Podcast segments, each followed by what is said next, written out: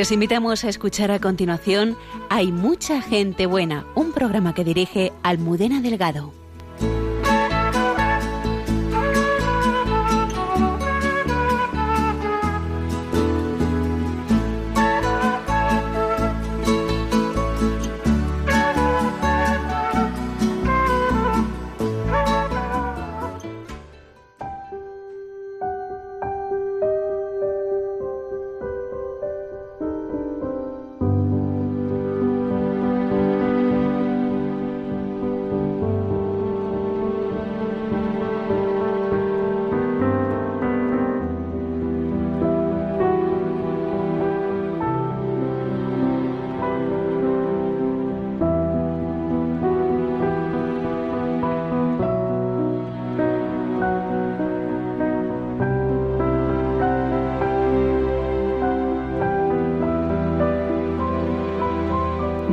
Religiosa feliz, enamorada del Señor. Pero en cierto momento comenzó algo en mí, como un fuego, un empuje interior que me orientaba hacia los jóvenes. Los veía desilusionados, perdidos, desorientados. Iban de aquí para allá y sufrían. Sentí la llamada a abrirles las puertas. Al principio vivíamos muchísima pobreza porque no teníamos nada, solo la certeza de la confianza en Dios. Ese Dios que es Padre y que había descubierto de niña. Cuando la pobreza era más cruda, en el sentido de que no había nada, yo escuchaba a mi madre repetir a menudo, Santa Cruz de Dios, no nos abandones. Nadie quisiera sufrir, pero fue entonces cuando comprendí qué importante es en la vida aprender a vivir la cruz. Porque ella es nuestra madre y nosotros debemos recibirla y amarla para vivir bien todo lo demás. Quise que los jóvenes que acogía no solo escucharan hablar de Dios, sino que vieran su paternidad. Entonces le dije a Dios, yo lo recibo Tú muéstrales que eres Padre y en todos estos años nunca me ha fallado.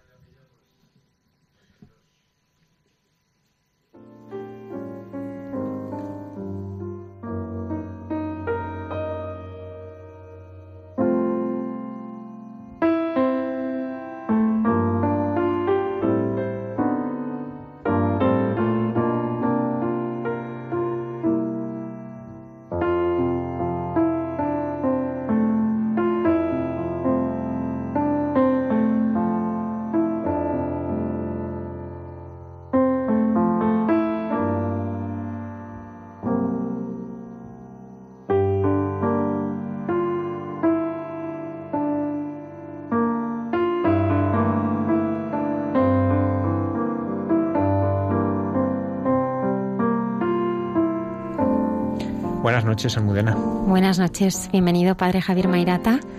Damos también la bienvenida a Antonio Escribano, que está en el control 12 y 4 minutos de la madrugada, en directo en el programa Hay Mucha Gente Buena en Radio María. Hemos comenzado unas palabras de la madre, con unas palabras de la Madre Elvira. Sí, que es la fundadora del Cenáculo. Hoy vamos a conocer la obra que Dios está haciendo a través de estas comunidades. Lo vamos a hacer con un testimonio, el de Juan García, es un madrileño, casado con un niño de nueve meses, ¿no? Entonces no solo le agradecemos al que esté, también a su mujer, que nos ha permitido que esté aquí. Y bueno, pues nos va a contar eh, cómo él conoció la comunidad del cenáculo, ¿no? Él ha descendido a los infiernos y fue rescatado y nos va a contar cómo fue eso. Y junto a él tenemos al padre John, que es párroco en Santiago Apóstol de Valdemoro y colabora también en esta obra impresionante y nos va a contar también muchas cosas de ella. Beatriz El Amado nos acompaña esta noche. Buenas noches. Hola, buenas noches. ¿Cómo se puede evangelizar a través de juegos de mesa? Bueno, es una historia larga, pero bueno, es la evangelización de la presencia, de la presencia de Dios y de la palabra en medio de, de los frikis. es así. a través también del libro de Ezequiel, ¿eh? que nos vas a contar. Estarán también Carlos eh, y un grupo de jóvenes eh, que han organizado un rosario muy especial por las calles de Madrid para rezar por la juventud. Saludamos también a todos los colaboradores de este programa que nos acompañan cada viernes, como son César Cid, el padre Alberto Rollo y la hermana Carmen Pérez. Ya Lola Redondo está preparada para recibir en todas las redes sociales vuestros comentarios y sugerencias. Esto y mucho más en Hay mucha gente buena.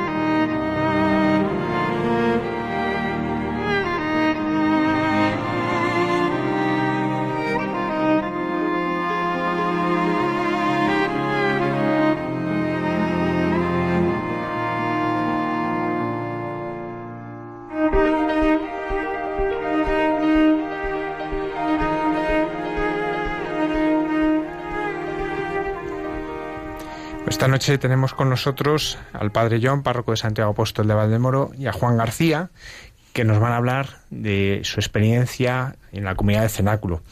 Juan García está casado, tiene un niño de nueve meses, trabaja en el Colegio San Ignacio Terrolodones, en la parte de la formación profesional.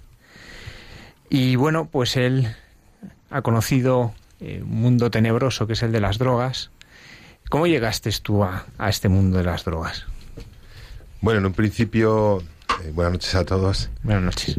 Eh, en un principio, pues nada, yo con 13 años, pues ya un poco como despertaba hacia la vida, empezaba un poco a mirar lo que ocurría alrededor mía y teniendo cinco hermanos mayores delante de mí, que ya ellos consumían drogas, ¿no? Y de alguna manera, pues yo veía que se divertían, se reían y en el fondo de mi corazón, pues yo notaba, me decía, ¿no? Pues yo estoy triste, eh, no es muy divertida mi vida y, parece que mis hermanos se divierten bastante, ¿no? Con lo cual empecé a tener esa curiosidad y pues un día con un amigo, pues ya lo típico de irse al parque, así escondidas, pues nos fumamos el, primer porro, ¿no? El cigarrito de la risa y tal, que al principio era así como una broma. Y, y nada, nos reímos mucho, tal, no sé qué, unas sensaciones nuevas. Y esto abrió como una carpeta muy grande dentro de mí, pues como para, que era como una vía de escape, aunque no me daba cuenta en esos momentos. Y ya de ahí empecé a tomar todo tipo de sustancias, ¿no? Incluso estaba yo también en la FP cuando, para estudiar en su época y, me acuerdo que allí enseguida me junté con algún chico que también pues él pues ya consumía, ¿no? Y, pues en vez de ir a clase nos íbamos al parque a, a fumar, ¿no? Entonces pues bueno, Ahí empezamos a hablar eh, con mis hermanos también como una enciclopedia de la droga, eh, las sustancias, las sensaciones que se tenían, todas estas cosas que abrían una curiosidad enorme. Y para mí era como un descubrimiento hacia el mundo y también un poco una forma de, tener ya mi propia bueno, mi propia personalidad, aunque luego me he dado cuenta que realmente la, la he perdido, ¿no? En, en, todo eso, pero en un principio era así y luego tuve una trayectoria, pues hasta los 18 años de trabajar en la noche, pues ya medía un 80 con, con 14 años, con lo cual aparentaba mayor, ser mayor de lo que era y, y bueno, trabajaba en, en pubs y tal, tenía luego amistades que eran DJs de discoteca, porteros de discoteca, con lo cual toda la noche de Madrid la teníamos bien, bien frecuentada. Y, y bueno, pues una vorágine de, de sensaciones, de también mezclado un poco con la relación con mi padre, que, que no era muy buena. En realidad, pues bueno, yo con los estudios pues no, no, no conseguía, no le encontraba mucho sentido, no, no tenía mucho acompañamiento tampoco. Entonces encontraba muchas dificultades a estudiar, a superar, a sacar buenas notas. Vivía mucha inferioridad en muchos sentidos, también materialmente, porque nosotros somos seis hermanos y muchos chicos que iban a clase pues tenían las típicas Nike o cosas de marca que empezaban a surgir en España así en esa época y que yo no tenía y entonces vivía como esa inferioridad, ¿no? Y tenía como también la llamada de, o sea, la, a, a, a, tener dinero, a trabajar, a ser independiente, a un poco así a buscarme la vida yo. Y bueno, eso también generaba dentro de mí pues, pues esta, pues esta ansiedad de, de vivir por mi cuenta y todo eso, ¿no? Luego a los 18 años, pues ya pensé, o sea, me sentía sentía que lo que estaba haciendo no estaba bien, ¿no? Desde un principio, mi corazón había algo que me decía que no, pero bueno, toda la sustancia como estaba tocado pues muchas veces pues no me daba ni cuenta, ¿no? Realmente. Pero sí que ese sentimiento de, de que no estaba haciendo las cosas bien sí lo tenía. Hasta que a un cierto punto pues, pues decidí salir de, de Madrid, hacerme una aventura por ahí en las Islas Canarias para hacer la temporada como camarero, para sacar dinero, para salir de Madrid, un poco escapar de esta problemática que, que tenía. Y, bueno, pues acabé en Canarias y pues dándome cuenta que, que estaba consumiendo más drogas de las que yo pensaba porque me sentía mal físicamente, psicológicamente, había parado de golpe y un poco desorientado allí, ¿no? Y al final fracasó este castillo de irse Canarias a buscarse, hacer la temporada y todo eso. Entre otras cosas, porque me decían si hablaba inglés o alemán y poquito y nada por esa época. Y bueno, pues un fracaso así de primeras, ¿no? Y luego ya, pues, bueno, cosas de la vida vino mi hermana desde Inglaterra, me dijo, vente a Inglaterra, aprendes inglés y así volví a salir un poco, escapar de todos estos problemas. Estuve una época sin consumir ni nada, allí en Inglaterra, pero en realidad pues mantenía esa forma de vida de la noche, de la mentira, del robar, de, de aparentar lo que no era.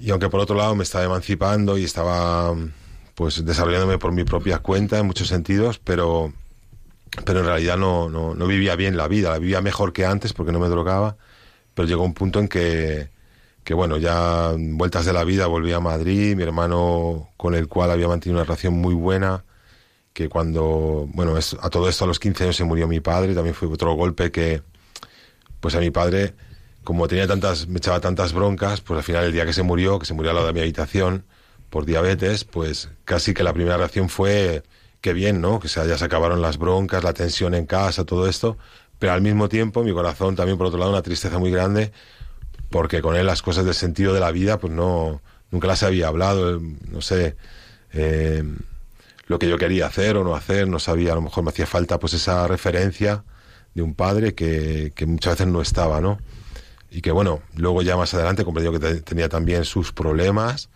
por los cuales era así tenía ese corazón tan frío pero bueno en ese momento yo no no lo comprendía ni incluso lo vivía muy mal a mi padre, ¿no? Con lo cual, pues mi hermano Carlos, pues fue el que hizo un poco esa función del padre, aunque él ya se drogaba y de todo, con heroína, bueno. Pero aún así él trataba siempre de cuidar de mí de alguna manera, aunque yo también trataba de ayudarle, porque para que se desenganchara, nos íbamos cuatro días al campo a pescar, trabajábamos juntos, tratábamos de, de ayudarnos el uno al otro, ¿no? Pero la heroína es más fuerte que, que, que, que todos nosotros juntos, ¿no? Y, entonces, pues hace falta una comunidad que nos acompañe y nos ayude, ¿no? Y bueno, esto ya llegó más adelante, porque en realidad se fue a Italia con su familia, sus hijos, se recuperó por su cuenta, un poco tirando de orgullo, pero, pero siempre, como yo, pues viviendo mucho el egoísmo, que es lo que genera un poco, está vinculado con la droga, ¿no? Y, y bueno, pues no se vivía bien la vida del todo, aunque bueno, pues eh, era siempre otra, otro sitio más que yo me iba, escapaba de mis problemas otra vez, estaba mi hermano y tal, pero, pero mis problemas, mi, mi vida y mis problemas seguían ahí. Yo no conseguía resolverlo, entonces yo campaba un poco como podía, ¿no? Y entre medias, pues trabajé en la noche allí en, en Italia también, hasta que cierto punto dejé ese trabajo para trabajar eh, con la familia de una chica que conocí, que estábamos saliendo y tal. Y a los pues, dos meses de trabajar con ellos, pues volviendo un día por la autopista, tuve un accidente de tráfico. Y bueno, pues bastante grave, estuve dos años y medio hospitalizado con la consecuencia de pérdida de una mano, ahora llevo una prótesis. Y tampoco digamos que esto me ayudará mucho a llevarlo mejor la vida. Y bueno, el caso que, que ahí también tanto tiempo en el hospital, le di muchas vueltas a mi vida, que lo que había hecho, que lo que no había hecho. También me sentí muy solo, porque incluso parte de mi familia ni me llamaba, eh, hermanos míos, y, yo decía, bueno, tan mal lo habré hecho yo la vida, o incluso amigos que yo pensaba que, que, bueno, que no sé, que vendrían incluso a verme en esta situación, pero no. Y también esta chica con la que yo salía, pues a los seis meses se abandonó y también me habían hecho un contrato falso de trabajo, o sea que se juntaba ahí bastante cosas y ahí me daban ya morfina para los dolores, ¿no? entonces yo de alguna forma, al principio era por el dolor físico, pero luego estando mal mm, psicológicamente, ¿no? Y en el corazón, pues ya pedía la morfina como si fuera para el dolor del brazo, pero al final era para el dolor interno que tenía. Y ahí, bueno, pues encontré como esta vía de escape y que, que, me evadía de todos estos problemas que no era capaz de afrontar en absoluto, no tenía ninguna herramienta ni nada. También me enfadé mucho con Dios en estos momentos porque había pretendido cambiar de vida, salir de la noche. Con esta chica también pues pensaba en tener una familia, aunque era muy joven, tenía 22 años, pero era como un anhelo que yo tenía en el corazón desde pequeño. Y, y bueno, pues son como más fracasos que se van añadiendo a, a, esa corta vida, pero tan intensa, ¿no? Que pues hacía que, que era bastante difícil afrontarlo, ¿no? Y yo de hecho, pues mm, de ahí volví a España, eh, recaí en lo más profundo, me metí en todos los líos y charcos posibles, porque era como una forma también de decir, bueno, te intento hacerlo bien, me ha salido mal las cosas, pues ahora voy a hacerlo mal, pues ya qué más da, ¿no? O sea, como enfadado, como tontamente contra Dios, que, bueno, pues qué, qué daño le voy a hacer yo a Dios, ¿no? Seguramente que, que a Dios no le gustaría mucho lo que estaba haciendo, pero en su plan pues tenía que pasar por ahí. Y ya mi hermano pues eh, recayó en la heroína allí en Italia, entró en comunidad cenáculo, hubo una persona muy samaritano que un día por la calle le dijo, mira, yo te llevo a un sitio donde te puedes curar. Eh, se subió a, a, su coche y llegó a esta comunidad, vio los ojos de los chicos que estaban allí y dijo, yo aquí me puedo curar, pero no solo mi adicción, sino puedo curar mi corazón, ¿no? Que, que tanta pues tristeza y tanto tanta oscuridad pues ha llevado, ¿no? Y, y bueno, ya entró en comunidad, empezó a rezar por mí porque sabía toda mi trayectoria y todo lo que estaba viviendo. Y ya llegó un punto en mi vida que, que bueno, por un lado, pues eh, no sé cómo, pero la vida ha tenido como facilidad para encontrar trabajos, siempre. Y, y, también facilidad para, pues no para perderlos, para más bien yo los abandonaba, ¿no? Porque como que enseguida la novedad y luego como que me aburría y luego no llegaba nunca a final de mes porque como consumía muchas sustancias, pues no, no llegaba a ningún lado, ¿no? Y luego salía con, con algunas chicas eh, que tampoco eran de, de lo mejor que se podía estar, ¿no? Y que estábamos ahí, que nos juntábamos el hambre con las ganas de comer, nada, nada bueno que nos hacíamos unos para otros, pero yo decía, ¿para qué voy a salir con alguien más si siempre fracasan también las relaciones, ¿no? Y, y bueno, llega un punto que también que mi madre, trabajando en Audiencia Nacional, pues un poco la misma policía que la conocían a ella y que nos parecemos muchísimo, pues decíamos, estamos viendo siempre a tu hijo por ahí, aquí, allí, en el otro lado. Y mi madre siempre daba como avisos, ¿no? Y ya me dijo, mira, van a por vosotros, os van a meter mm, en la cárcel. Estaba moviendo con gente un poco, digamos, de la noche, bastante bastante complicada, llamémoslo así, y, y, yo como que me sentía fuerte con ellos, ¿no? Porque decía, bueno, pues estoy con los malotes, ¿no? Todavía me hacía ahí el, mi máscara, ¿no? Y bueno, al fin y al cabo mmm, tampoco era una amistad verdadera, nos hacíamos daño unos a los otros, ¿no? Con este tipo de amistad. Y al final mm, me dijo, mira, si mejor que te vayas de España porque para que acabes en la cárcel, pues, pues hijo, mejor vete, ¿no? Y esta, esta cosa que me dijo un día, pues me tocó bastante de profundo y dije, ya solo me falta con 31 años ir a la cárcel, ¿no? O sea, antes me pegó un tiro, ¿no? Que tampoco era mi idea pegarme un tiro, ¿no? Pero, pero dije, bueno, pues la, es la, la oportunidad para cambiar de vida definitivamente. Ya mi hermano había entrado en comunidad, iba a verle en los encuentros que hay habitualmente, cada seis meses o al año, depende cuando se podía también. Y yo realmente ahí le veía cambiado, le veía otra persona. Al principio me costaba mucho creerlo, pero, pero luego hablando ya con él me daba cuenta que realmente había cambiado, ¿no? Y, y que me hablaba de cosas, me hablaba con la verdad, me, me daba ahí mm, con unas verdades como, como templos, ¿no? Que resonaban en mi corazón, que no podía tampoco, pues decir esto no es verdad, ¿no? Que pues yo decía, bueno, yo salgo a lo mejor tres días seguidos de marcha, luego otros días para recuperarme, pero no soy como tú, que tenías que pincharte todos los días, ¿no? O sea, yo vivía encima con una superioridad con él, que seguro que le hacía también mucho daño, pero con tal de yo no reconocer que tenía problemas mucho más allá de la droga, porque luego, pues bueno, ya entrando, ya decidí entrar en comunidad, me dijo, vente a hacer una experiencia, dije, bueno, una experiencia de un mes o así, y no está mal, pero yo ya entendía que una experiencia de un mes no, iba a hacer mucho, ¿no? Y me decía, bueno, vente para seis meses y luego ya veremos, ¿no? Y en esos meses, pues al principio estaba fatal, pero sí que al principio no había de escape para huir de la, bueno, pues de la ley, aunque no estaba ni en busca de captura ni nada de eso, pero sí de la situación, otra vez más salir de, escapar de España, de, de, mis, de mis problemas. Y yendo allí a Italia, pues entré en comunidad y tenía un ángel de la guarda que me decía, ¿cómo estás por la mañana? ¿no? Y yo le decía, bueno, no me conoces de nada, ¿a ti qué te importa? ¿no? O sea, estaba súper simpático. ¿Qué es el ángel de la guarda? Bueno, pues el ángel de la guarda en un principio es esa persona que, que se ha superado sus primeras dificultades y, a los seis meses, como mínimo, pues ya puede ejercer de ángel de la guarda, que es cuidar de otra persona 24 horas, estar todo el día junto a él, acompañarle a todos los lados. Y son funciones, pues, una función muy importante de la comunidad, ya que, pues depende cómo se acoja a esa persona que llega, la paciencia que se tenga.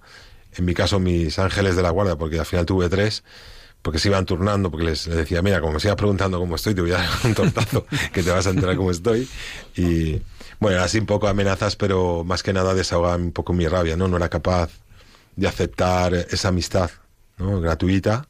No, no me creía que alguien me quisiera ayudar gratuitamente después de todo lo que había, había vivido hasta los 31 años.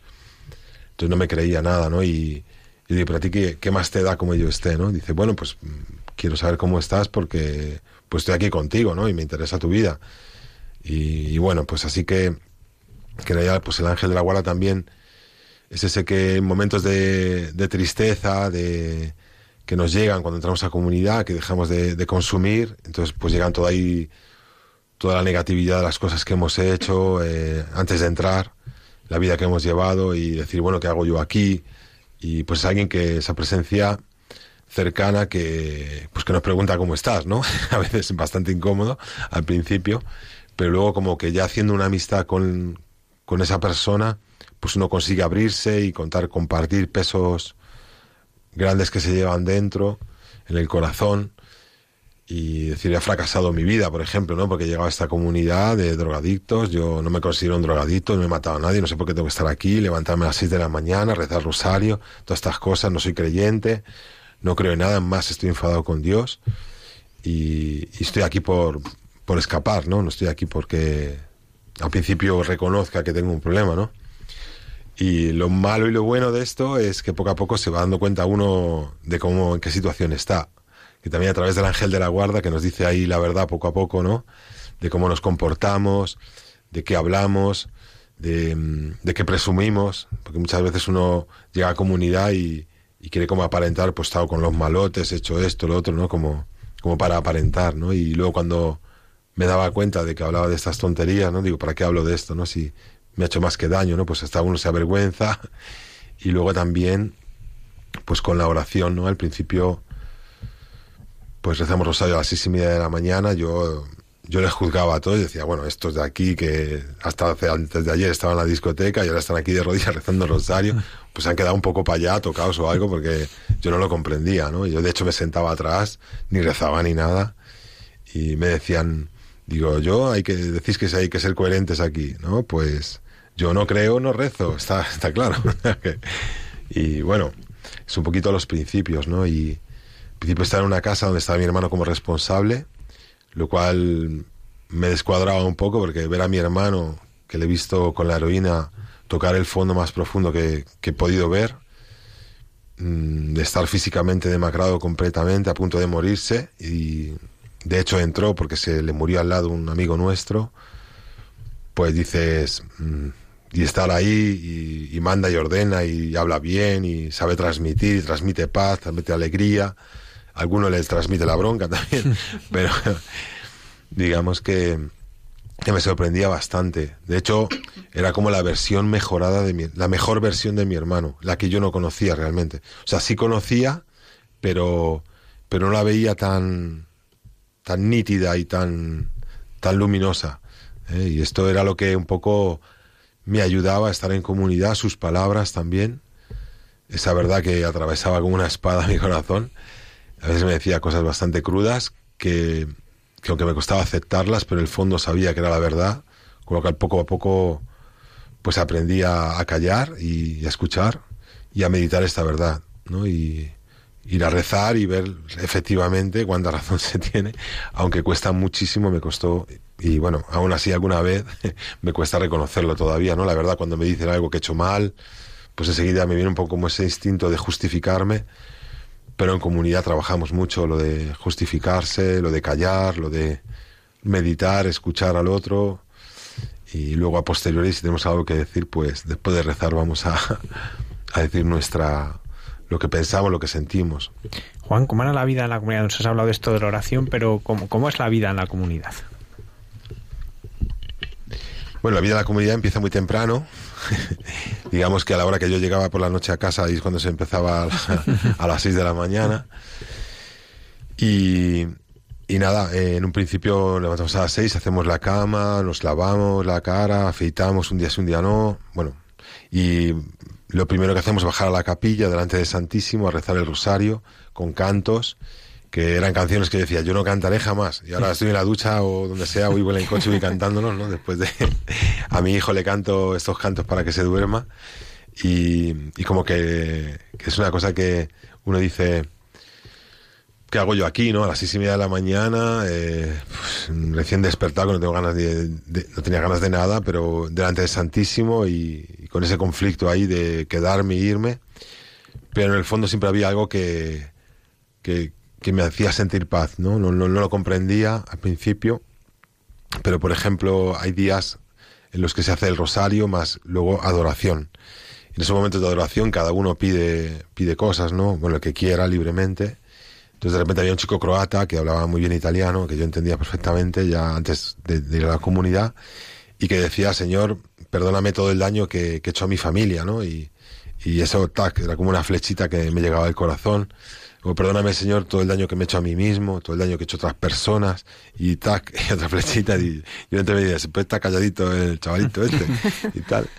Pero era como esa verdad que, que resonaba en mi corazón, y yo le, le, le oía hablar con esa libertad hacia, a Dios, ¿no? Y delante de los demás, que, que yo, digamos, que yo no lo envidiaba, porque yo creo que la envidia es otra cosa. Yo, yo decía, yo, yo quiero esa libertad de corazón de poder hablar de lo que vivo, lo que siento. Pero claro, lo entendía al principio es como muy complicado, ¿no? Esto cómo se hará, ¿no? Y yo nunca hablaré así en público, nunca cantaré, nunca, ¿no? Todas estas cosas. Y luego en capilla, pues, eh, si no hay adoración, otro día pues puede haber prueba de canto después del rosario o puede haber eh, lo que se dice puesta en común, que sería leer el Evangelio del día y en base a ese evangelio coger alguna palabra o alguna frase o algo que nos haya tocado y delante de todos los demás de la casa, que pueden ser casas de 12 hasta casas de 55, y compartir un poco lo que nos hace sentir, ¿no? Pues yo me acuerdo que las primeras veces estaba la palabra pecado y, y al principio pues para agarrarme a algo, para como es voluntariamente obligado que se hace, ¿no? Pero también se siente la necesidad. aunque yo era o me creía muy fuerte y muy duro y muy no sé qué, luego cuando me levanté en esa capilla por primera vez para hablar delante de todos los demás, casi que me temblaban las piernas, ¿no? Porque no tenía ninguna sustancia ni nada, ninguna apariencia, donde pues cubrirme, ¿no? De alguna forma, era pecho descubierto y decir a los demás cómo me sentía en base al pecado, ¿no? Que, que he acabado aquí en comunidad pues por todo este pecado que, que he cometido en mi vida sin darme cuenta, ¿no? Y que ahora pues quiero pues quiero sanar, ¿no? Que quiero mejorar, que quiero pedir perdón, ¿no? Y, bueno, a través de estas cosas, pues yo escuchaba también a los demás cómo compartían su vida, lo que viven cada día, y resonaba en mi corazón, ¿no? Y siempre decía, cuánto me gustaría a mí hablar así libremente delante de los demás, sin miedo a que me juzguen, sin miedo a lo que lo que estoy viviendo, lo que estoy contando, por no ser las tonterías que he hecho hasta hace bien poco, ¿no? Y, y bueno, contar cosas un poco más saludables, ¿no? Luego allí en comunidad, eh, a las siete y media, después de estos momentos de capilla, pues vamos a desayunar, luego ya nos cambiamos de trabajo. Y yo me acuerdo en la casa que, la segunda que estuve, que era cuando empecé un poco a darme cuenta de dónde estaba, pues es un sitio de montaña donde trabajábamos la leña y todo el día llevando troncos para arriba, para abajo. Acabábamos que me dolían hasta las pestañas y, bueno, pues eh, digamos que la vida comunitaria se trabaja siempre de dos en dos, como un poco el Evangelio, ¿no? Que lo pongamos en práctica. Y, bueno, eh, siempre estar con alguien ayuda, pues, en momentos de que uno, pues, mm, hablar de lo que, lo que vivimos, cuánto es necesario, ¿no? Porque cuánto yo he callado y cuánto he escondido y, y, contar otra cosa diferente a la que, a la que pienso o siento. Entonces como que es difícil al principio, muchos momentos de silencio, pero luego poco a poco pues los demás nos van ayudando un poco ahí tirándonos de la lengua. Y, bueno, pues de no hablar nada, pues mira ahora lo que, lo que hablamos, ¿no? como parte de, de la terapia. Vamos, Cristo terapia, ¿no? Luego yo pensaba ir para seis meses. decía, yo hago seis meses, me doy una vuelta, un repasito aquí físicamente, llevando troncos para arriba, para abajo. Y yo me voy de aquí, ¿no? Porque yo ni creo ni, ni nada, ¿no? Pero llegó la cuaresma y, y nosotros tenemos el Santísimo con la posibilidad de bajar a la noche a la capilla a rezar. Y había un chico polaco, un polaquino que yo le llamaba, que bueno, en la casa que yo estaba estaba lleno de croatas, gente del este, bastante dura de corazón, gente que estaba en la cárcel o que ha estado en la cárcel, ¿no? Y, claro, era como todo, pásame la carretilla, por favor. Y era, mira, por favor, te lo puedes ahorrar porque si me lo pides así, no, no me hace falta, ¿no? Y entonces este me hablaba bien, me hablaba bien, me decía, ¿qué tal? ¿Cómo estás, españolito y tal? ¿Qué tal te va la vida? Me, daba alegría escucharle. Entonces en cuaresma me dijo, oye, ¿qué, qué sacrificio vamos a hacer para esta cuaresma, digo, sacrificio, mira, si aquí no hay tele, no hay chicas, no hay tabaco, no, podemos tomar café cuando queremos, no podemos hacer nada, ¿qué, más quieres? ¿No? dice, no sé, pues si quieres, por amistad, pues no comemos pan en la cuaresma. no comemos pan. Tuvieses amistad, no me vas a desmayar aquí, llevando troncos todo el día. Y luego decía, no, pero así, yo creo que algo más profundo por nuestra amistad, levantarnos a las 2 de la mañana, bajar al Santísimo, digo, pero eh, a 10 grados bajo cero, ¿sabes? Con la chaqueta, la capilla que no había calefacción ni nada con el gorro, los guantes, era como, estamos locos, dice.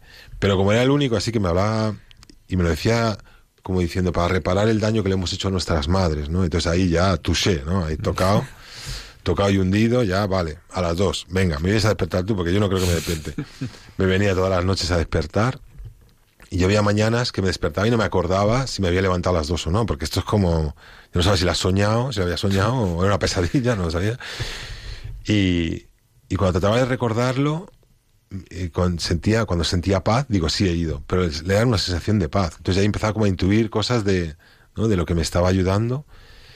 Pero bueno, que esto no es nada fácil, esto es como un poco un camino de intuición, que cada uno tenemos nuestro camino, hay quien nunca baja a la capilla, porque es una cosa voluntaria, pero yo que sentía que quería reparar el daño que había hecho a mi madre de alguna forma, y lo estaba intuyendo, y este chico pues, pues se levantaba, me daba el ejemplo, ¿no? Entonces, Luego yo sentía que me sentía mejor durante el día. Entonces dije, pues oye, pues lo voy a hacer, ¿no? Y bueno, así siguiendo un poco el camino, pues en esas noches yo entendí que una de las mañanas nos levantamos, era un día especial porque era como un festivo, eh, caminamos por las montañas ahí en los Alpes italianos y tal, y estaba como era como primavera, estaba nevado, era, estaba todo verde, Y yo dije, joder, qué bonito es todo esto, ¿no? Y, hoy que llevo aquí cuatro o cinco meses me doy cuenta hoy, ¿no? No me había ni dado ni cuenta de dónde estaba, de lo oscuro que, que venía. Y, y, yo pensaba, joder, pues, pues qué bonito y qué bien me siento, ¿no? Jugamos al fútbol, me acuerdo que en comunidad se juega dos o tres veces al fútbol por semana, y yo que empezaba a correr y a correr y no me cansaba, y no tenía tos por la mañana del fumar y, bueno, por la resaca y todo, etc., etc., como me sentía. Empezaba a sentir una fuerza dentro y una alegría que, que, eran como cuando era niño, una alegría como... Pero lo que me recordaba, porque era más grande que esa alegría de cuando era niño, porque tampoco que haya tenido una infancia aquí alucinante, ¿no? Pero... Y sentía una paz que, que no había conocido antes. Entonces, decía, pues si ahora espero los seis meses para irme, que me quedan seis, un mes más, y me voy de aquí, ahora que he descubierto estas cosas, pues es que soy tonto. Y ya hemos hecho mucho el tonto, ¿no? Como para entonces ya ahí pensé en hacerme la propuesta del camino comunitario, que no es nada fácil de elegir en ningún momento, esto va día por día, pero digo, me voy a hacer esos tres años famosos, que son tres años en los cuales Madre Elvira nos habla que el primer año, para recuperarnos físicamente, efectivamente yo estaba hecho polvo, ¿no? Y empezaba a, correr, ¿no? Luego el segundo año, para el psicológico, la psicología, la cabeza, todo el mal que hemos hecho, que, nos, que hemos pasado, pues sanarlo, pidiendo perdón, perdonando, todas esas cosas que nos han hecho daño en la vida. Y el tercer año, eh, para el corazón, porque el corazón se nos queda como una piedra. A mí especialmente, vamos, genética alemana ya, y te cuento, pues esto hay que saberlo toda la vida, pero como, como ponerse a llorar un día, yo es algo que, no era capaz. Bueno, ahora hoy en día tampoco soy capaz, pero, pero yo he llorado algún, lo he conseguido, ¿no? Y son como liberaciones muy grandes y muy costosas, ¿no? Y, claro, yo se lo digo, a lo mejor yo ahora, habiendo salido hace un tiempo, pues me ocupo de ayudar a gente para entrar, les explico, les cuento y todos quieren ir para seis meses, ¿no? Digo, tú empieza a ir para seis meses, luego ya Dios dirá, ¿no? Y, y habiendo ya hecho el camino, pues me doy cuenta que son cuántos son necesarios estos pasos, incluso en la confesión, cuántos pesos de repente que, que la adoración ahí delante del Santísimo salen cosas que he hecho mal, cómo me pesan y cómo hay sacerdotes que vienen a la comunidad y con los cuales tenemos diálogo y ya no es una confesión del listado de mis pecados, sino es un diálogo donde salen estas cosas y cuánto me he liberado, ¿no? De, de, estos pesos que arrastraba dentro y qué liberación, sentir propio una alegría muy grande y, el don de la, de la confesión, ¿no? Pero son cosas que se las explica a un chico que va a entrar en comunidad y dice, mira, yo no voy allí a hacerme monje ni nada de eso, como natural, ¿no? Sí, pues la auténtica vida el hora es labora benedictino, es oración y trabajo, ¿no? Realmente lo que... sí, y, la, y la ayuda fraternal, que es lo, más complicado, el orgullo y todo eso, que el orgullo es otra cosa, ¿no? Que tapa una herida, es un escudo grande. Cuando nos dicen una verdad, pues tendemos, pues yo tendía, pues me dejaba la luz encendida del baño por, por descuido, por despiste, por, pues menefreguismo, que se dice en italiano, es como indiferencia hacia las cosas, ¿no? No me importa quién pague la luz o qué, no importa algo, no me... y alguien me lo hace notar y me orgullo, pues enseguida, pues que me he equivocado, ¿no? Alguien denuncia a Super Juan que se ha equivocado, ¿no? Entonces el orgullo tremendo de decirle, pero tú quién eres y mira tú cómo haces las cosas y empezar a criticar al otro o ¿no? a sacar todos los juicios que yo no he sido capaz de hacer notar las cosas que me está haciendo notar él ahora y como es un proceso decir, mira, yo te he hecho notar algo y sale toda la, todas las cosas que tú piensas de mí, ¿no? Estos son momentos de que te hacen notar algo, estar en silencio, y si no tengo razón, no tengo razón, pues ya mañana me lo compartes cuando estés tranquilo. Y luego todos esos juicios que tienes ahí conmigo, pues otro día ya me los compartes, me dices, vives en la verdad conmigo, y en vez de que ves cosas que hago mal y no me las dices, pues vienes y como te he dicho yo, te has dejado la luz encendida, pues, pues mira, mira tu armario, mira cómo te haces la cama, que tampoco estamos ahí para mirar y dispararnos, ¿no? Pero para tener esa libertad de corazón de decirnos las cosas con amistad, ¿no? Sin, no porque me has hecho notar algo te, te la devuelvo, ¿no? Te la guardo y te la devuelvo. Es una, una ayuda fraternal, verdadera, ¿no? Porque al final quien nos dice la verdad es que quiere que mejoremos. En este camino tú te vas encontrando con Dios, ¿no? ¿Hay algún momento en que lo decías ahora en las adoraciones, ese tiempo que vas experimentando esa paz, ¿hay algún momento que, que tú das como un paso de, reconocerle como tu Salvador? Bueno, así con esas palabras, yo creo que ni siquiera hoy sería capaz de decirlo, pero aunque sea así, o sea, me, da un poco de corte ¿no? decirlo así que no quiero estar así como, como, porque es un camino el que, por ejemplo, que yo he hecho, luego cada uno tiene su experiencia y que cada uno tiene que, que experimentar y creo que, que, Dios nos toca a cada uno por un, por un, de alguna forma diferente, ¿no? Y entonces yo a través de esa oración que hacía por ese chico, porque me caía bien y me levantaba por la noche, y ese sacrificio también de hacer algo dar un paso más, entendía que me hacía bien, que es el superarse, levantarse a las dos de la mañana, que eso puede decir uno, ¿y qué tiene que ver eso con Dios? ¿no? Pues bueno, me levanto, ahora me levanto eh, antes de ir al trabajo y voy a rezar el rosario delante del Santísimo, ahora con Íñigo, con mi hijo, vamos a la capilla y antes de llevarle a nido, pues hacemos el rosario, ¿no? Y yo entiendo que, que, eso me hace bien. O sea, yo no veo ahí que sea el Salvador que está ahí en el pan, como a lo mejor otras personas, pero yo veo que eso me hace bien a mí, que siento que hay una presencia ahí, no sé cómo explicarlo, pero que me da paz y todas mis angustias y miedos y cosas del día, pues los pongo en sus manos, rezo por ella y ahora con más razón por, mi hijo, ¿no? Para saber educarle, para que saber comprenderle, escucharle y, que él está ahí conmigo, ¿no? Con, bueno, con sus nueve meses que se mueven más que los precios, pero, pero ahí está él, ¿no? Y creo que nos hace también muy bien estar juntos. Y bueno, en mi camino, pues eso fue un poco lo primero. Luego encontré como esa constancia a, ir por la, levantarme por la noche y me sentía bien.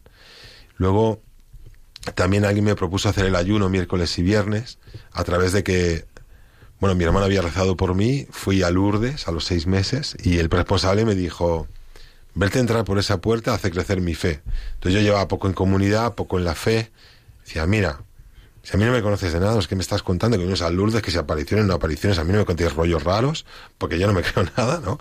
Digo, y que me digas esto, mm, ya que hay que vivir en la verdad, te lo digo así de primeras nada, porque a mí no me va ese rollo, ¿no? Y me dice, yo a ti no te conozco de nada, pero conozco a tu hermano Carlos, con el cual me pidió hace años de que bajáramos a la capilla de noche a rezar por ti, porque estabas en la noche de Madrid, tirando tu vida, y, jugándote la vida y veo que has rezado por algo para que entras en comunidad hace años y ahora te veo entrar por esa puerta, hace crecer mi fe.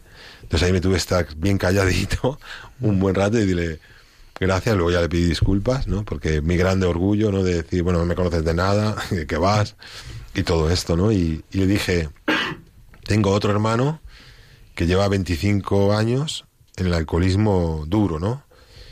Dice, pero ¿cuántos hermanos sois? Me preguntó. Dice, para rezar por él, a ver si es verdad que rezando por él, pues entra en comunidad también. Es como un desafío a Dios y, ya está responsable.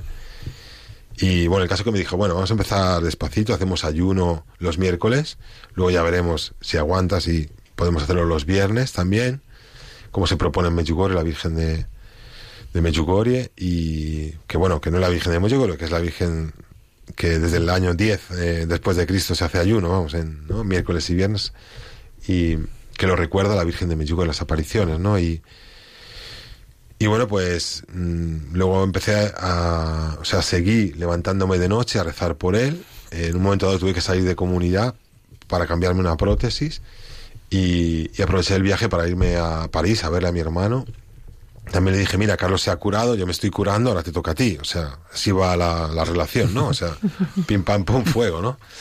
Y él me decía, no, tengo un hijo, tengo un trabajo, no sé qué. Digo, ya, querido hermano, pero, ¿sabes? Tienes problemas también porque llevas mucho tiempo bebiendo, hablas solo en la cocina, entonces no me puedes decir que no tienes problemas, ¿no? Y bueno, pues eh, volví a la comunidad, seguí haciendo ayuno, seguí haciendo adoración nocturna, y yo le decía al Señor, bueno, pasa un año, pasan dos. Digo, bueno, tú no quieres que entre mi hermano Antonio, vale, hace estupendo, pero a mí me hace bien, ¿no? Yo voy a seguir rezando y voy a seguir rezando por mi hermano, luego ya es su libertad. Pero a los tres años, el mismo, me dijo, el mismo que me dijo que había hecho crecer su fe, me dijo, bájate a la estación, que tu hermano viene desde París en tren a Lourdes y vete a buscarle, ¿no? Entonces yo decía, bueno, no es posible, ¿sabes? Que sea, que mi hermano no sé, que no hace eso, ¿no? No, no daba crédito, ¿no? Y efectivamente me bajé a la estación y estaba lleno como una cuba, hermanito. Dije, pero bueno, tú aquí a qué vienes. Esto no es turismo, ¿sabes? Aquí desayuna, rezamos, pico y pala al huerto y dice, ya, bueno, veremos, haremos lo que podamos. Digo, no, no, bueno, tú me preocupas que si tú ángel de la guardia te va a enterar lo que vale un peine. Y bueno, de primera edad estuvo solo un mes, se fue, se había recuperado y dijo, bueno, yo si recaigo sé dónde venir.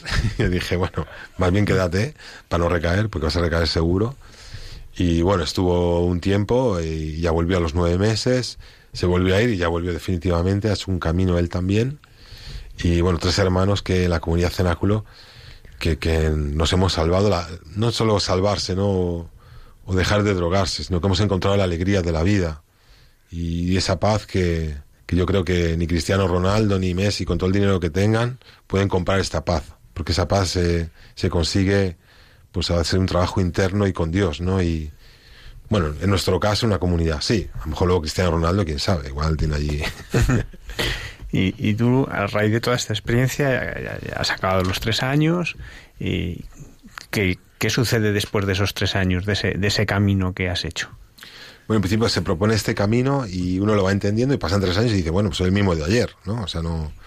Ahora toca ponerlo en práctica, ¿no? O, o, en el mundo, saliendo de la comunidad, si se ha hecho un buen camino, pues mm, uno pues dice, oye, podría ir saliendo y tal, ¿no? O sea, como para que me lo confirmen, no yo, sino los que están, porque pueden pasar tres años y, no estar bien.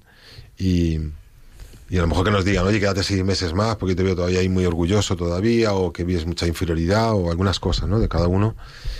Y, y bueno, yo decidí hacerme un año más porque estaba ya como responsable en una casa y me parecía un poco mal, eh, me, me acabo de poner responsable y me voy, ¿no? Entonces, bueno, digo, voy a dar un año quedándome allí y, y en vez de dar, se recibe más porque uno pone en práctica lo que la comunidad nos ha enseñado, entonces cobra todavía más sentido porque ya no es que me lo propone la comunidad, ya soy yo el que lo hace mm, por voluntad propia, ¿no? Y entonces ahí llega una monjita argentina en un encuentro, me dice, bueno Juan, ¿qué tal? ¿Qué haces con tu vida y tal? Dije, pues mira, yo, mm, si Sor Elvira no me pide que haga seis meses en casa mixta con las chicas, para un poco pues eh, vivir la parte femenina, verla de con otros ojos, eh, aprender a convivir con de otra forma, ¿no? eh, y más en comunidad, que está como todo más ordenado. Digo, pero me han dicho que es muy, muy crudo eso también, porque las chicas ahí son un poco como que nuestro punto débil también en muchos sentidos. Digo, pues no sé, igual me salgo de la comunidad, porque ya he hecho mi camino, estado un año más de lo que se propone y yo creo que he hecho un buen camino. Luego ya me lo dirán, ¿no? Para salir. Y dice, ya, es que mira, hay un grupo de españoles que, que han llegado a Medjugorje, que hay una casa en Medjugorje de cenáculo, lo han visitado y han sentido su corazón que quieren abrir una casa, abrir una casa de cenáculo en España. Y yo, uff, pues eso de abrir una casa tiene que ser harto complicado, ¿no? Tiene que ser años de estar en comunidad y yo ya como lo veía, de hecho mis años ya, mm, no sé hasta cuándo habrá que quedarse pero como muy socorrido lo de decir en comunidad, voy a rezarlo un poco y ya te digo algo, ¿eh? para, porque era como, pero en esa, en ese sitio donde estamos, en esa habitación en la que estábamos, yo no, o sea, estaba ella y yo, pero yo notaba como que había alguien más, de alguna forma, o sea, no físicamente, ni veía ni nada, ni sentía cosas raras, pero notaba como que me lo pedía alguien más, ¿no? Que no era solo Sormeli la que estaba ahí pidiéndomelo. Yo de alguna forma dije, bueno, vamos a darle una vuelta, y yo seguía rezando de noche, y le decía, bueno, Jesús, vamos a ver, yo ya me he hecho mis cuatro añitos. Esto que dice Sormeli está muy bien. Que dice que soy el único español que hay en comunidad, que le podría llevar adelante y tal. Y ya me está soltando ahí una losa que yo no sé si soy capaz de hacer, ¿no? Uno sigue, pues, mm, esa seguridad de decir, hacer estas cosas que para mí son muy grandes, que quién soy yo para hacerlo, no soy digno. O sea, toda esta lucha también de no sentirme quién para hacer estas cosas. Pero en el fondo de mi corazón sí que es verdad que de hace tiempo que que pensaba que bonito sería abrir una casa en España, que hubiera una casa de cenáculo en España, porque la comunidad cenáculo no pide ninguna cuota, no pide dinero, vive de la providencia y las familias que saben que están mermadas económicamente, muchas veces por sus hijos, pues todavía no le va a meter una cuota ahí mensual, que, que al final no es el dinero, no es una comunidad con ánimo de lucro, sino que, que es con ánimo de ayudar a los demás como nos han ayudado a nosotros gratuitamente. Entonces decía, qué bonito sería es una idea muy romántica, sí, tal, ¿no? Luego, pues quedarte ahí, levantarte todos los días a las 6 de la mañana, la cama, capilla, tal. Pues sí, es una, una, vida bonita, pero claro, yo quería de alguna forma recuperar mi vida, formar familia. Y no entendía que estando ahí en comunidad lo iba a hacer, o sea, lo veía más complicado, ¿no? Pero yo seguía rezando, siempre rezo cuando iba a la adoración, cuando voy a la adoración, pues leo la lectura del día. Y uno de esos días tocaron los diez leprosos y como que uno había sido sanado, se había dado media vuelta a dar gracias a Jesús y Jesús le pregunta, ¿y otros nueve han sido sanados o qué? Porque no veía que hubieran vuelto a darle gracias. Entonces yo entendía que había sido sanado de alguna forma, entre comillas, el, grueso ¿no? de, de mi vida y que me estaba yendo de la comunidad sin dar gracias. O sea, lo vi así de claro. Entonces yo dije, bueno, pero Jesús, quedarme aquí a eso, a saber cuándo abrimos esa casa, ¿no? O sea, puede pasar dos, tres años, cuatro, cinco, siete. Pero por otro lado, pensaba en eso y sentía paz en mi corazón. Luego por otra empezaba a pensar, ¿no? Como el, el diablillo que, me decía, no, tú sales de la comunidad, vas allí a Lourdes, estás al lado del santuario, al lado de la comunidad, eh, estás en un sitio en la montaña que te gusta, ¿eh? buscas un trabajo, una novia, mi novia, mi coche, mi casa. Era como que me di cuenta lo egoísta que estaba volviendo a ser. Y, sentía como un peso físico en el corazón, algo que me pesaba. Entonces dije, madre mía, pues ahora no es mi voluntad quedarme a abrir la comunidad, esta casa, que saber si se abre o no. O sea, es algo como, esta gente lo ofrece, pero igual mañana no lo ofrecen, no lo sé, ni siquiera les conozco. Pero como esta intuición fuerte en el corazón, y los sentimientos, es decir, me quedo, siento paz, no me quedo, siento un peso. Pues si no me quedo ahora, que he entendido lo que Dios me dice, pues es que soy tonto, ¿no? Por eso digo que yo el Salvador, pues le veo así, ¿no? Con los pies en la tierra y con lo que yo siento y en los momentos en los cuales lo siento, que es leyendo la lectura del Evangelio delante del Santísimo, ¿no? Luego ya que cada uno le ponga su forma de interpretarlo, yo la forma de lo que, como lo vivo. ¿Y cómo es el, crecer ese lugar, esa nueva comunidad en España? ¿Cómo, lo viviste cuando das el paso de, bueno, pues aceptar esta propuesta, esta llamada? Bueno, lo, primero que, tenía cosas pendientes fuera que, me, me, empujaban a salir y, y, daban vueltas en mi corazón. Y no las veía factibles estando en comunidad y volver a la comunidad después de haber hecho ¿no? cosas que no me parecía que, que fueran tan necesarias y que una vocación comunitaria de quedarse en una casa pues no, no, no compaginarían en mis, en mis cábalas.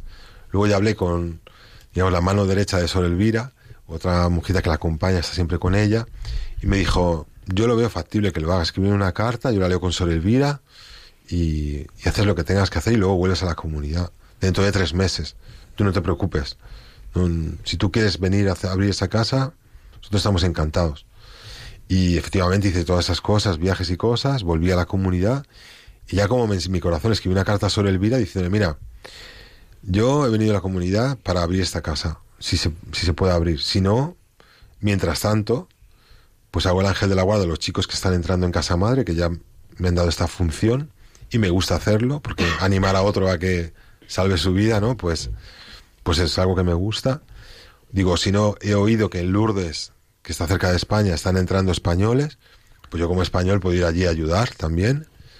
Pues al final le dije, mira, mándame donde tú quieras. Digo, también me gustaría hacer una, una experiencia en casa mixta, pues esto si tú quieres. Digo, bueno, al final le dije que sea tu voluntad y no la mía. No sé, en estos de momentos de estar súper iluminado, ahí le entregué carta blanca, pero sentía en mi corazón que, o sea, no haberle escrito esa carta hubiera ido en contra de lo que sentía en mi corazón. Por otro lado, no lo pensé, porque si lo pienso igual no lo escribo, ¿no? Y lo primero que hizo sobre Elvira fue mandarme a casa mixta, que era lo que yo quería hacer en un principio. También un poco por resanar esa parte con la parte femenina, la forma de mirar a la mujer, el, el resanar mi pasado con las mujeres, con mi madre, con mi hermana, con muchas, muchas relaciones ahí que, que han quedado como, ¿no? como en la órbita, dando vueltas que de vez en cuando aparecían en mi mente. Entonces, pues bueno, luego hice esta experiencia y luego más adelante ya me mandaron a Lourdes, empezaron a entrar españoles y más españoles, empezamos a ir a dar testimonio a Cataluña, a Barcelona, a ver casas y parecía que, bueno, con los años, ¿no? Pasaron dos o tres años y hasta que un día me dijo el responsable, ese que me había dicho que había hecho crecer su fe, me dijo, bueno, pues coge un coche y bájate a, a San Celoni, a Barcelona, a abrir la casa, a preparar la casa para abrirla. Él también le dije, no me lo creo, me estás contando. Entonces, por algo que yo había rezado, se estaba cumpliendo. No seguramente porque haya rezado yo, porque ha rezado muchísima gente, pero como que era un plan de Dios. Y ahora sí lo entiendo, con los pies en la tierra, pero, pero bueno, y así abrimos esta casa y ya salí de la comunidad una vez abierta. ¿no? Sentía que tenía que hacer esto. Y ya cuando sales de la comunidad, eh, ¿cómo es volver eh, y recomenzar la vida? Bueno, salir de la comunidad y de repente estar solo en un coche es como decir, ¿qué ha pasado aquí? ¿Dónde está la gente? Yo tocaba el asiento de al lado y, y nada, veía este mundo que estando como está, ¿no? Que, pero que venía desde un punto de vista que, que me daba cuenta de demasiadas cosas que, pues que me chirriaban, pues todas las palabrotas, blasfemias, cómo hablaba la gente, lo que se justificaba, lo que se mentía, lo que me daba cuenta y cómo me le costaba a la gente mirar a los ojos, sonreír. Todas estas cosas me fue un, fue un choque bastante fuerte para mí. Y bueno, en vez de criticarlo, pues trataba de sonreír yo, mirar a los ojos, hacer propuestas positivas de diálogo y cosas así. Y luego mantenerme en la fe, ¿no? Y lo que es mi rosario, me había propuesto un rosario diario que sigo manteniendo. Y luego yendo a misa, empecé a sentir que, el pan de cada día era la Eucaristía. Así me explicó alguien y, y yo pues dije, para recibir el pan de cada día tengo que estar en la gracia, con lo, cual pues tengo que confesarme si no estoy en la gracia y creo que es lo que me hace bien y sentía que me hace bien, ¿no? Y hoy en día todavía. Y bueno, así fui también buscando pues tener una familia, conocí a una chica cristiana, María, que, que bueno, muy guapa también, con que, que, que, todo, que todo cuenta y esto es la primera impresión que le dije al padre John un día que me dijo, oye, ¿podrías venir? Te dije, no, es que mira, he quedado con una chica, que me sigue recordando todavía. y esa chica es María. Y tuvimos un noviazgo cristiano.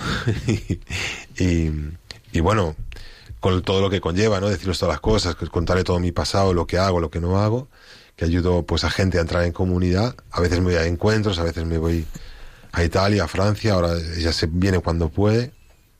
Y, bueno, pues ella lo ha aceptado aceptado mi pasado, aunque a veces vuelve a salir un poco ese carácter, caracteracho que tengo, ¿no? A veces que, que sale y, y bueno, me, nos casamos y ahora tenemos este a Íñigo León, que, que es una alegría inmensa, que el deseo de una vida, de casarme con una persona realmente que, pues que me comprende, que vive la fe como la vivo yo, bueno, grosso modo, y bueno, pues tener esta, compartir esta maravilla de hijo que, que bueno, que nos deja a veces sin dormir, pero que estamos muy contentos. Pues Juan, muchísimas gracias. La verdad es que no sé, ver cómo el Señor ha hecho este milagro en tu vida y además eh, habiendo dado tantos frutos de vida, ¿no? Porque también como desde tu hermano y hasta tu último hermano, ¿no? El Señor se, se ha empeñado con cada, con cada uno de vosotros. Muchísimas gracias. Gracias a vosotros. Ahora preguntaremos al padre algunas cosas, pero tú también podrás seguir hablando. O sea vale. que seguimos escuchando.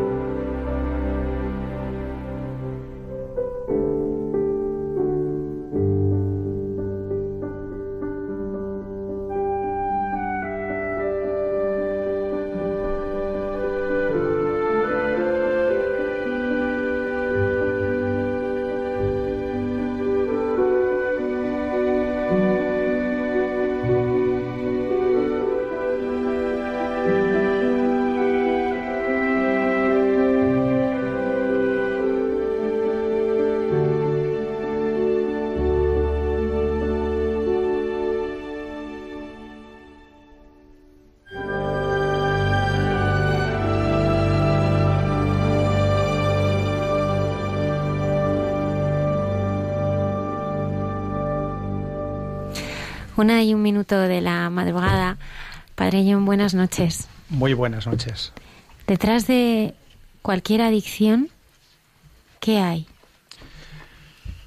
Pues mm, yo creo, es una opinión personal, pero me parece que parte de la experiencia real de estos cinco años así de encuentro con la comunidad del cenáculo, que detrás de cada adicción, igual que detrás de un joven hundido en la tristeza, en la agresividad, en la anorexia, en la bulimia, aislado en su cuarto, en Internet, hay un niño roto. Que en la adolescencia, normalmente, eh, encuentra modos de tratar de anestesiar el dolor que lleva dentro. ¿Son las heridas del corazón? Sí, son las heridas del corazón. Y yo a veces pienso, cuando estaba contando Juan su historia, me acuerdo que hace algunos años presencié, pues, no sé, una de las escenas que, bueno, pues me han marcado más en mi vida, me han dolido, ¿no? Y era un, un coche destartalado que pasaba por Gran Vía y, y recogía drogadictos. Y entonces yo decía, Dios mío, ¿no? Estas personas, ¿no? Tan, tan heridas, ¿no? El engaño del mal, ¿no? Que, que lo que hace es anestesiar estas heridas del corazón que solamente el Señor puede curarlas con otras cosas, ¿no? Porque ¿qué medicina hay para curar las heridas del corazón? Recuerdo una frase de Monseñor Munilla, de don José Ignacio, obispo de San Sebastián. Me parece que tuvo una ponencia que rueda por ahí, eh, que las heridas del corazón solo las puede sanar aquel que ha creado y que ha salvado ese corazón. Y eso mm, yo lo sabía, yo lo creía, yo creo que siempre he vivido como sacerdote creyendo y sabiendo eso. Pero ha sido eh, toda una sorpresa brutal, eh, brutal en el sentido de muy fuerte. A mí se me nota a veces mis raíces vascas y mi castellano pobre. Eh, lo, he encontrado, lo he palpado en la comunidad del cenáculo. Eh, hace dos años mm, subí unos días a descansar a Lourdes eh, y estuve en la comunidad, en la casa de la comunidad, que era la que se refería Juan cuando hablaba de Lourdes, eh, la comunidad del cenáculo. En Lourdes tiene, tiene dos casas en este momento de chicos y tiene una casa de chicas. Y allí me encontré con un joven de Barcelona, venía con su ángel custodio, estaba recién entrado y, y me, me su ángel custodio. Eh, fíjate, el otro día me preguntaba, después de la misa, eh, este, este chico, eh, voy a respetar su nombre, pero porque el cura en la misa hay un momento que nos mira con una lupa. Era el momento de la elevación del Santísimo, después de la consagración. O sea, ese era el, tono de, vida y de conocimiento de la fe cristiana de, un joven que estaba bautizado, que había hecho la comunión. Eh, tres meses, dos meses después, esto fue en agosto, en el mes de octubre, en la casa madre, eh, yo había ido a estar con, eh, había sido invitado a tener una misa con, a celebrar la Eucaristía con, con Madre Elvira, y entonces me escapé, estuve unos días allí, y me encontré con él. Había sido destinado a casa madre y cuando, cuando me vio, cuando bajó la, de la furgoneta, eh, con los demás chicos, los demás hermanos de comunidad, corrió hacia mí con la sorpresa de encontrarme a mí allí y volverme a ver. Y, Padreón, Padreón, eh, ¿sabes que he empezado a levantarme por las noches a rezar? Y le dije, ¿y eso? ¿Qué ha pasado? Mira, padre, yo no sé todavía si Dios existe o no existe. Bueno, sí, algo debe de existir. Pero Solo sé que el día que rezo, después por el día tengo paz. Es lo que decía eh, antes Juan, ¿verdad? En, su propia vida. ¿no? Eh, me parece que el Señor realmente eh, en la comunidad, con, vamos, el Señor realmente con los jóvenes que están y las personas que están especialmente rotas, se vuelca en sostenerlas cuando ellas dan el paso, pues un poquito humilde de acercarse a Él. Padre ¿cómo surge el cenáculo? Hemos hablado varias veces de la Madre Elvira. ¿Cómo, cómo surge el cenáculo? Bueno, igual a esto Juan también que me o que me ayude o que me corrija si digo alguna imprecisión. Madre Elvira, eh, ella dice que era una niña que es una niña de la posguerra. Era una niña que de una familia muy pobre, de emigrantes del sur, que habían emigrado al norte de Italia un poco en eso, mm, por lo poco que he conocido a través de ella, eh, pues quizá pasa un poco como ocurrió en España, un sur eh, muy pobre y un norte más empresarial y más. Y eh, era una familia en, ese estigma de ser emigrantes del sur, que se seguía manteniendo la pobreza, que su padre tenía cierta familiaridad con el, con el alcohol. Eh, una niña que cada domingo cuando iba a misa descalza porque no tenían dinero para comprar unos zapatos, las monjas de la parroquia no la dejaban entrar en la iglesia porque descalza no se podía entrar en la iglesia.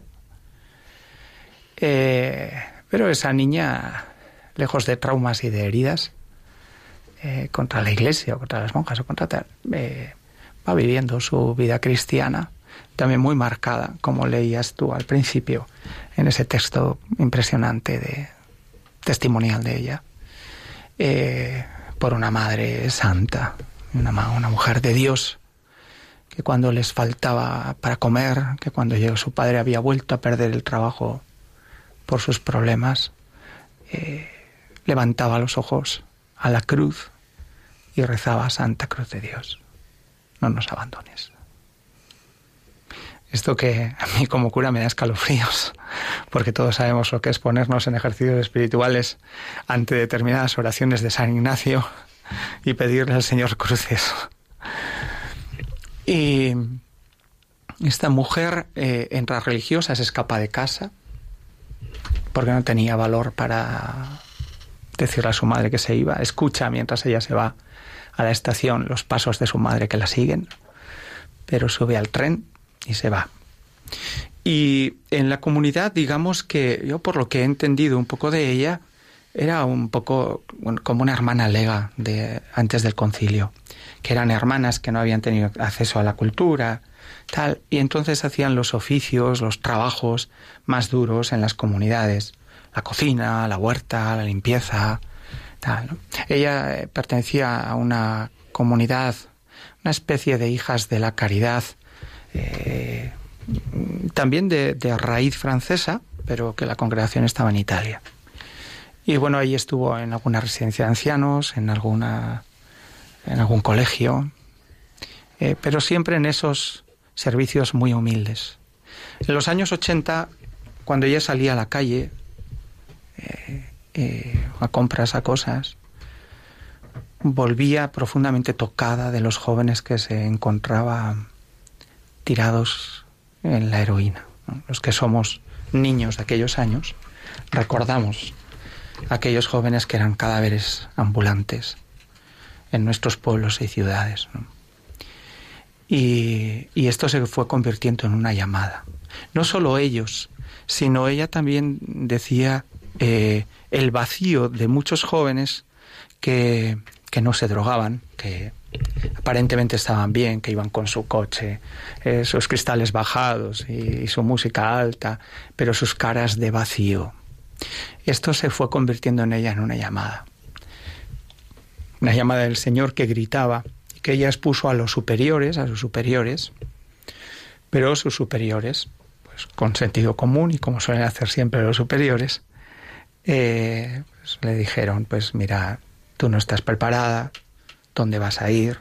Eran los años ya que en la vida religiosa, muchas religiosas pues eh, habían tenido accesos a estudios de psicología, de psicopedagogía, de, de todo este mundo también, cuando se dedicaban en, en determinados carismas a, estos mundos difíciles, y era como una locura, ¿no? Eh, tú reza por ellos, que sabes hacerlo muy bien, decían, y, y bueno, pues ofrece tu vida. Así estuvo ocho años. De vez en cuando volvía a la carga con los superiores. Los superiores le seguían transmitiendo esa locura que aquello parecía hasta que un día llegó el sí. Llegó el sí. El ayuntamiento de Saluzzo, al norte de Italia, en la provincia de Cuneo, ahí muy fronterizo con, con Mónaco y con esta zona, ¿verdad? Está relativamente cerca cuando, cuando seguimos en coche por esa zona. Eh, le ofreció un, una especie de chalet en ruinas, con, con, una pequeña finca que este chalet tenía, esta villa tenía. Y aquello estaba todo, pues como está un chalet en ruinas, ¿no? lleno de porquería. Posiblemente los mismos jóvenes eh, se drogaban allí, aquello era un estercolero. Y allí llegaron el Día de la Virgen del Carmen, hace 34 años, este año ha hecho 34 años, eh, Sor Elvira, con dos hermanas más de la congregación, y 12 jóvenes eh, drogadictos de la calle. Y allí empezaron, allí durmieron aquella noche entre las ruinas, eh, sin ventanas, todo lleno de escombros y de suciedad. Y allí comenzaron con el primer carretillo, las primeras palas, las primeras cosas que les fueron llegando de Providencia eh, a limpiar. A limpiar. Ahí llegó casi en esa etapa un, un, adolescente que ahora es el sacerdote que es cabeza de la comunidad, eh, Estefano, eh, llegaba con un, un primo suyo que salía de la cárcel ese día por problemas de drogas y que su, el, el, padre de este adolescente, el padre de don Estefano y, y el padre de su primo, eh, conocedores de que, había una monja que empezaba aquello, la subieron para ver si le convencían de que se quedara allí. ¿no? Estefano, que tenía 15 años, entonces sirve como anécdota para, para ver cómo es Elvira. ¿no? Eh, Estefano, que tenía 15 años, cuando vio a aquella mujer entre aquellos jóvenes heroinómanos, cargando carretillos de escombro y organizando con una fuerza tremenda todo aquello, eh, dijo, cuando sea mayor de edad, yo vendré con esta mujer. ¿no? Y efectivamente, eh, a los 18 años se presentó en la casa. ¿no? Y después, pues, sin problemas de, de adicciones, de tal. Esto me parece un punto importante. La comunidad del cenáculo no es un centro de desintoxicación de drogadictos. La comunidad del cenáculo es una escuela de vida para jóvenes. Esa escuela de vida para jóvenes es salvadora de todos los jóvenes y de todas las heridas de los jóvenes, eh, entre las cuales pues está también el mundo de las adicciones. Y, y ahí, ahí comienza, llega un detonante que, que es cuando, cuando van pasando un año, dos años, tres años. Al principio me parece que Elvira, cuando cumplían los tres años, le decía a un joven, mañana preparas el desayuno a todos y después te vas. Eh, pero llamaban tantos jóvenes a la puerta de aquella casa que eh, los mismos jóvenes eh, creo que son los que proponen también a, él, a Sor Elvira, a Madre Elvira, el comprar una casa cerca de aquella y abrir otra casa. Con la cercanía con ella, con la influencia de ella, estando cerca de ella. Y, así se abre la segunda casa. Con los jóvenes que, como Juan contaba antes, podían haber marchado a rehacer su vida, pero decidieron quedarse para ayudar a los que llegaban. De este modo, la comunidad tiene hoy 80 casas prácticamente en todo el mundo, fruto de la, de la vida entregada de jóvenes que han entrado destrozados en comunidad, pero que han llegado a encontrar eh, la necesidad y el bien que hace, que nos hace el dar mi vida, el dar mi vida. Y así la comunidad se ha ido extendiendo por el mundo. ¿eh? Al principio en Italia, y después hubo un detonante, un momento importante en el que eh, a Sor Elvira, un grupo, algunos italianos le invitan y, le, pagan, le, ayudan de providencia a que vaya con un grupo de jóvenes a Meyugore. Eh, entonces, pues Elvira fue para allá, estuvo unos días con los chicos, estuvieron allí acampados y, y después compraron esta, un grupo de, de amigos de la comunidad compraron el terreno donde estuvieron acampados, se lo regalaron y entonces fue la primera casa que se edificó fuera de Italia. ¿Eh? Hay gente que piensa que la comunidad del cenáculo es de Meyucore, no es una comunidad italiana, pero sí que tiene ese punto y es verdad que es muy conocida por Meyugore porque hay mucha gente que de los que van en peregrinación a Meyugore que allí se encuentran con el cenáculo. Es uno de los lugares exóticos que visitar. Eh, y luego, pues poco a poco se van abriendo casas por todo el mundo. ¿eh? Este año me parece que la intención era fundar en Paraguay. Yo ya he perdido la cuenta. ¿Eh? Y sí sé que Sí es que no me, lío con Paraguay, Uruguay, es en alguno. ¿Dónde, es, ¿Dónde era la JMJ? En Panamá. ah, pues, perdón, pues creo que era en Panamá, perdón. creo que era en Panamá. Está cerca, padre. Sí, sí, sí, para mí sí, es como eh, en Repinto y Valdemoro. eh, y luego en Corea eh, porque en Corea estaba viendo, ahora mismo la comunidad no está un poco en ralentí por el estado de salud de, de Madre Elvira, que está más que muy ancianita, eh, tiene 81 años, eh, pero bueno, ha tenido algunos infartos cerebrales, está, está un poco tocada, entonces la comunidad está un poco ahí con el freno un poquito más puesto, la velocidad un poco más reducida, pero en Corea eh, está habiendo un problema fuerte del, del trato del gobierno con los jóvenes que encuentra en problemas de adicciones en la calle, que la solución es llevarlos a la cárcel. Entonces ahí la comunidad ha visto a través de los obispos coreanos eh, una llamada clara del Señor a fundar lo antes posible y a ofrecer otro tipo de alternativa y a decir que hay esperanza, que hay otras esperanzas que no son esas. ¿A ti que como sacerdote qué te ha aportado este contacto con el cenáculo? Pues mira, para mí eh, personalmente ha sido una sorpresa muy grande y personalmente ha sido también un romperme todos los esquemas. Porque yo recuerdo que desde niño, eh, cuando yo iba a mi parroquia en Guipúzcoa, eh, me encontraba con estos jóvenes que estaban en el claustro de mi parroquia, allí drogándose, y siempre me daban mucho miedo. Eh, entonces, después siempre he tenido como mucho miedo a este mundo. Y y la comunidad me, ha abierto el corazón.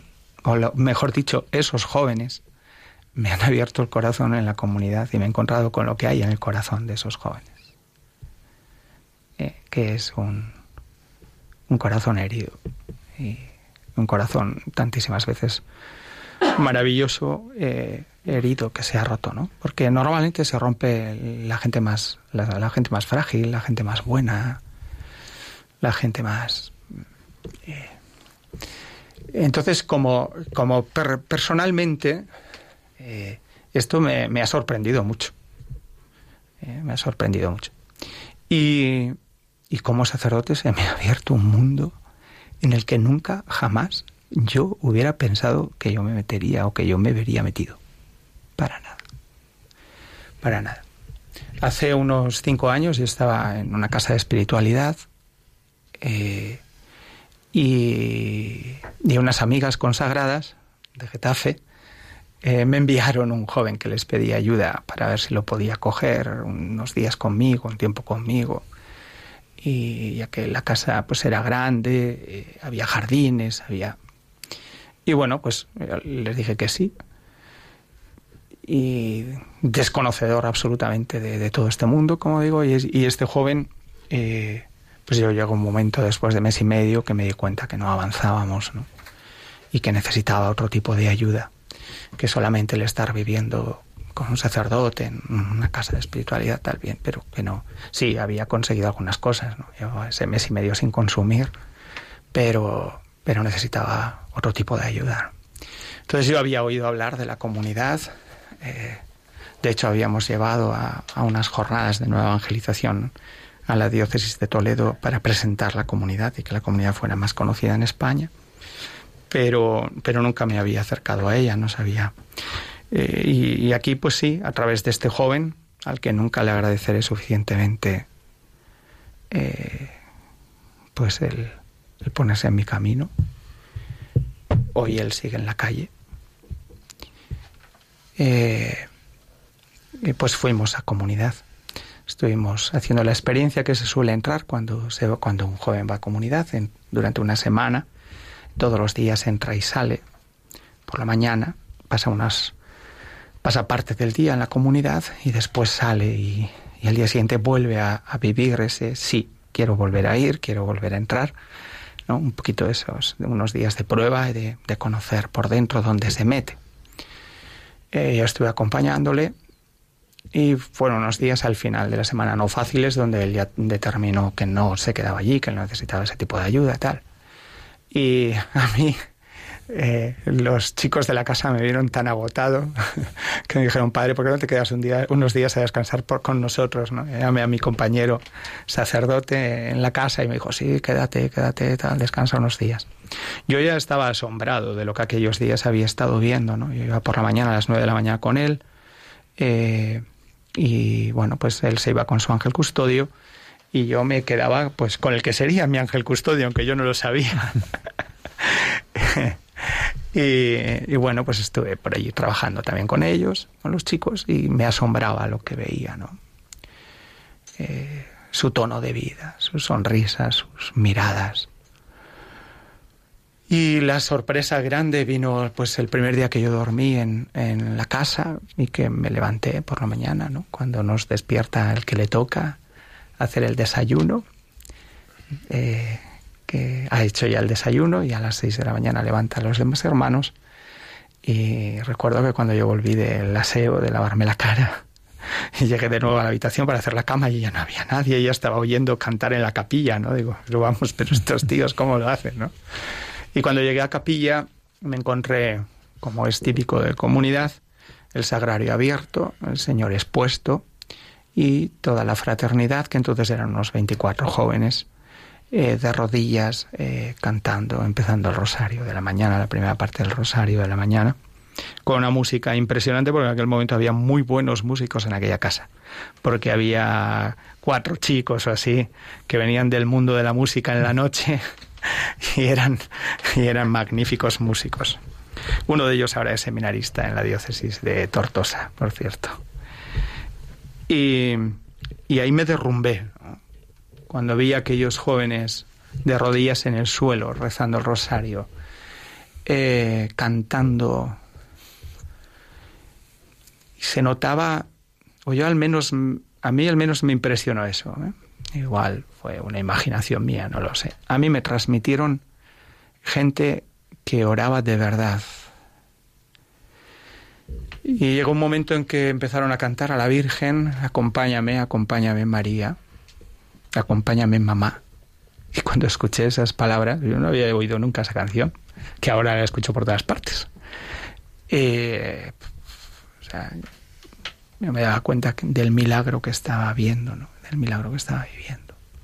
Y de que realmente estos jóvenes al rezar, eh, las caras de algunos, los pocos que podía ver, yo estaba al final del todo, me daba cuenta que muchos vivían la certeza de que o tú me sostienes o yo aquí no aguanto un minuto más. Porque cada día que se pasa, en, que un joven pasa en comunidad, esto se lo digo mucho a los padres, eh, es un milagro. Es un milagro porque allí no, ata, no, hay verjas, no hay puertas, no hay llaves, no hay nada, ¿no? O sea, cuando quieras, cuando te dé un ramalazo de que te vas, te vas y se acabó. Si te dejas ayudar por los hermanos que intentan hacerlo, ¿no? Los otros jóvenes convencerte, pero sabes dónde vas, pero sabes dónde vuelves, pero qué vas a hacer, pero venga, quédate a dormir, mañana si quieres te vas, pero bueno, porque muchas veces pues en el plazo de esas horas, entre que los demás se levantan a rezar por el que han visto que, que este, este se larga, este, como no, como el Señor no le, no le detenga, se va, ¿no? Y, al día siguiente, pues ves el milagro de que se levanta despejado de las ideas que el día anterior había tenido y bueno, pues ya se sostiene otro día más y bueno, pues ya se le va pasando un poco la ventolera, ¿no? De, de irse, pero pues esos milagros, ¿no? Esos milagros. Y, después empezó la aventura, al salir de allí, comenzó la aventura con los padres. Los jóvenes me dijeron que en la ciudad en la que yo estaba en aquel momento, en la Casa de Espiritualidad, había alguna familia, cenáculo, que, que tenían hijos en comunidad. Eh, me puse en contacto con ellos. Y, ahí empecé a asistir al, al encuentro mensual con las familias que me hace un bien inmenso. Yo voy, yo se lo digo mucho a ellos, ¿no? Yo voy porque, si es que yo vengo porque me hace mucho bien venir con vosotros. Eh, porque entro descalzo cada sábado cuando nos reunimos, que mañana tenemos reunión en la parroquia de San Ignacio, en Torrelodones, eh, porque soy muy consciente de que la tierra que piso es totalmente sagrada y os agradezco que, que, me, que me dejéis compartir vuestra cruz, ¿no? porque en las familias pues hay un sufrimiento inmenso, ¿no? Inmenso. Inmenso. Y, me hace un bien inmenso estar con ellos, estar con los, con los padres, con las familias, escuchar. Luego, pues como que el Señor ha ido como certificando en este tiempo que esto pues debe de ser algo suyo, ¿no? Porque también en la diócesis, en Getafe, pues muchos compañeros, desde que saben que tengo esta relación con la comunidad del cenáculo, pues no dejan de enviarme a la parroquia familias, ¿no? Entonces casi me paso muchas, muchos días eh, atendiendo, escuchando y, bueno, hemos hecho un grupo de oración en la parroquia. La comunidad tiene una cosa muy bonita. El, Elvira tuvo siempre esa intuición. También que la comunidad se sostiene por la oración y que los jóvenes se sostienen por la oración. Entonces, desde el principio, ella siempre quiso que cuando se abría una casa, o para abrir una casa, mucho antes de que se abriera una casa en aquel lugar, en aquella diócesis, en aquella provincia, hubiera grupos de oración que rezaban por los jóvenes que caminan y por los que están en la calle. Y esto pues eh, lo hemos hecho en la parroquia y como también en otras, en otras parroquias, en otros lugares de España, los hay, los grupos de oración eh, por los jóvenes de la comunidad del cenáculo y bueno, pues yo creo que no nos quedamos restringidos ahí, sino que encomendamos mucho a, los jóvenes que están mal están en la calle. Pues muchísimas gracias, Padre John. Muchísimas gracias, Juan, por, por compartir con nosotros esta obra maravillosa que Dios está haciendo, reparando corazones y, trayendo esperanza al mundo, ¿no? Porque esto que nos contáis es, esa auténtica esperanza, ¿no? De cómo en medio muchas veces del dolor, del sufrimiento, Dios está haciendo esta obra y está brotando tanta vida. Sí, o sea que, fíjate, ¿no? En estos momentos en comunidad hay unos 2.000 jóvenes. Y desde luego el que hace de verdad su camino y se fía de la comunidad y de la mano de la comunidad va saliendo adelante. Pues también animamos a todos nuestros oyentes a, que oren, a que pidan pues por, por las comunidades del cenáculo, por todos los que están allí y, que se unan a la oración del cenáculo, nuestra oración preciosa, como nos contaba Juan, que se hace a las dos de la madrugada, pues un poco pidiendo por esos que, que están viviendo la noche de otra manera. Pues muchísimas gracias. Estamos casi en el horario. De, aquí a la capilla. Muy bien. Muchas, gracias, a vosotros, a los oyentes. Un saludo a todos.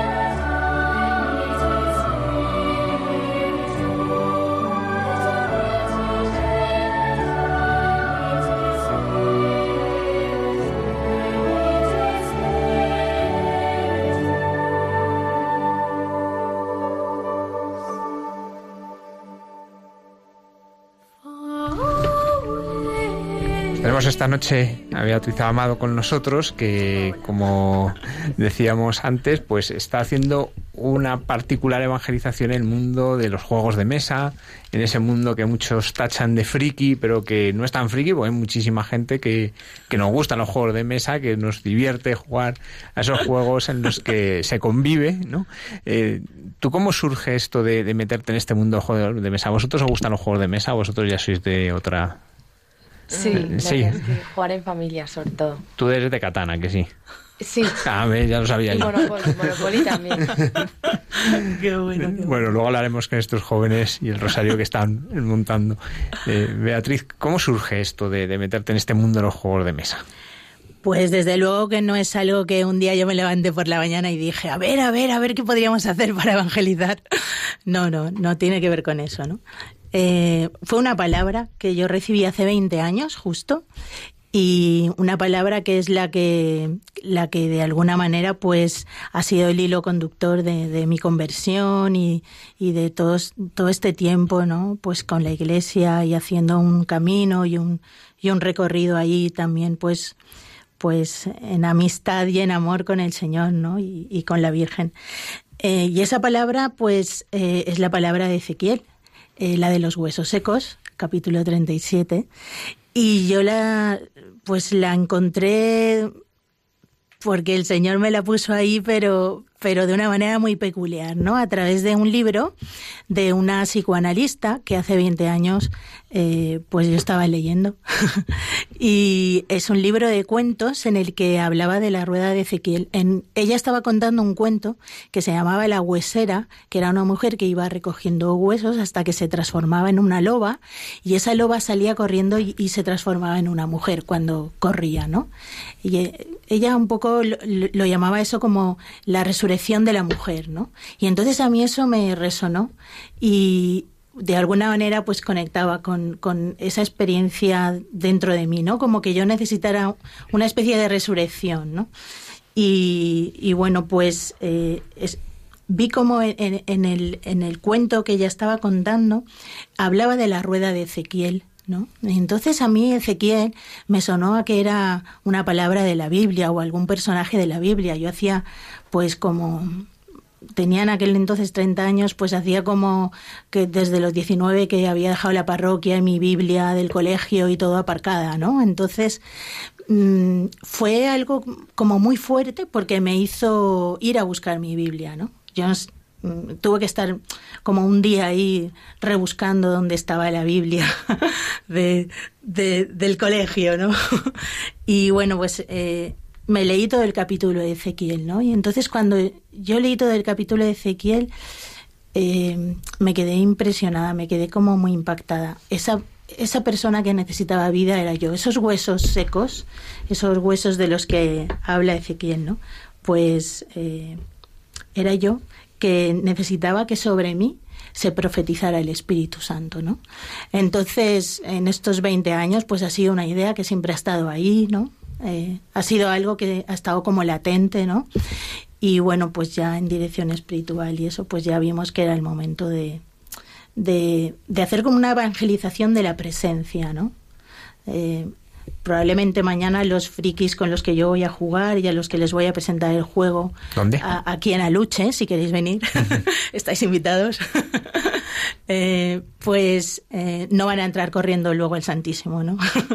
Pero yo de alguna forma lo, lo que hago es poner la palabra ahí, ¿no? Es la presencia de la palabra y la fuerza del Espíritu Santo eh, que, que en ese mundo eh, está, está presente, ¿no? Y, sobre todo, pues porque el, juego que está relacionado con la palabra de Ezequiel, con esta palabra de los huesos secos, eh, una de las partes del juego, eh, la gente jugando para conseguir los puntos eh, de vida, los puntos que, que, le hacen ganar al final, ¿no? Tiene que pronunciar las palabras de Ezequiel, ¿no? Tiene que pronunciar lo que Dios le dice, profetiza, ¿no? Ven, espíritu de los cuatro vientos, y sopla sobre estos muertos para que vivan. El espíritu entró en ellos, revivieron y se incorporaron sobre sus pies. Y en ese momento tienen ellos que soplar sobre la carta, ¿no? Entonces es un gesto Es, eh, es un gesto en el que, bueno, pues yo le dejo el espíritu libre, que él haga lo que quiera con la gente eh, que se va a sentar a, a, mi- a la mesa, ¿no? A, a jugar y que y, y con los que vamos a, a estar una hora aproximadamente que dura la partida, con esos adolescentes, jóvenes, padres, niños, familias. Eh, La verdad es que es súper bonito verlo, ¿no? Ver lo que sucede mientras estamos ahí ahí jugando. ¿Y, y- y qué tal? Los jóvenes lo acogen bien. Sí, eh, algunos se extrañan porque normalmente en los juegos de mesa, pues eso, jugamos a ganar matando, machacando al otro, eh, pasando por encima de tal, ¿no? En el Catán no. ¿eh? ¿Eh? El Catán no. Ponemos el ladrón, que es bastante... Pero machacar, machacar... Entonces, los que, lo que les resulta raro es cuando les digo el objetivo del juego, ¿no? Pues lo que les resulta raro es que el objetivo del juego sea dar vida y que gane el que más huesos reviva, ¿no? Y entonces me dicen, wow, sí, tal, empezamos a jugar, ¿no? Pero luego ya al final dicen, es que este juego es diferente, ¿eh? y entonces, bueno, cuando dicen eso yo digo, bueno, pues ahí está la diferencia, ¿no? Ahí está la diferencia que eh, al fin y al cabo no es algo que yo me he inventado, ¿no? Pues es un poco también mi testimonio. Podría haber escrito un libro, haber vuelto a grabar otro disco de música, ¿no? Pero lo hemos hecho así, ¿no? De esta forma con la que también nos acercamos al mundo de los jóvenes, porque mañana habrá 3.000 personas en el Centro Deportivo de Aluche entre el sábado y el domingo jugando. Y se quedará mucha gente fuera como el año pasado, ¿no? Porque no podrán entrar, porque habrá ah, pues demasiado foro, ¿no? Pues gracias Beatriz por llevar, eh, es eso, el, el transformar tu experiencia, tu relación con el Señor en algo que se hace accesible a los otros a través de algo como pues un Ah. juego de mesa, ¿no? Y no un juego de mesa clásico de preguntas y respuestas de catecismo que los hay, ¿no? Sino Sí, sí, en algo sí. que, que de un modo que muchas veces a lo mejor no son ni conscientes les hace vivir en la palabra. Es que preguntas y respuestas no sabrían responder porque ya sabéis que muchos jóvenes hoy nada, cero, ¿no? Cero de, de Dios y cero de, de Jesús y todo, claro. Sí, pero sin embargo con, con su palabra están invocándole, eh, Sí. están eh, conociéndole. Con su palabra están invocándole, sí, sí. Muy bien, pues tenemos aquí a tres jóvenes que ellos están preparando una iniciativa un poco distinta. ¿Quién nos la cuenta? Bueno, pues el, el ¿Cómo te sábado... llamas, lo Car- primero? me llamo Carolina y bien, tengo Carolina. 20 años. Y nada, somos un grupo de jóvenes que estamos llamando a todo el mundo que quiera a venir con nosotros a hacerle un regalo a la Virgen el día 15, sábado de septiembre, a hacer un rosario por las calles de Madrid. O sea, a rezar el rosario eh, dando testimonio de nuestra fe, eh, por, transitando las calles que, que creemos que puede haber más gente en, en medio de Madrid. ¿Qué calles son más o menos así para... Pues más o menos, o sea, tenemos un recorrido ya planeado. Eh, bueno, el recorrido empieza en la Plaza de Conde Miranda a las 8 de la tarde, que está detrás de la Basílica de San Miguel, al lado del Mercadillo de San Miguel.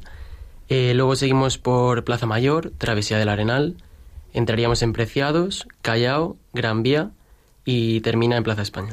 Vamos, que todo el centro. O sea que es... ¿y ¿Cómo surge vuestra idea de llevar el rosario a las calles de Madrid? Pues, eh, bueno, anuncio que es de donde salimos casi todos los jóvenes, ¿no? Que formamos esta idea. Eh, pues, bueno, somos unos jóvenes que hacemos unas evangelizaciones los viernes, los cuartos viernes de cada mes en, bueno, pues en tribunal.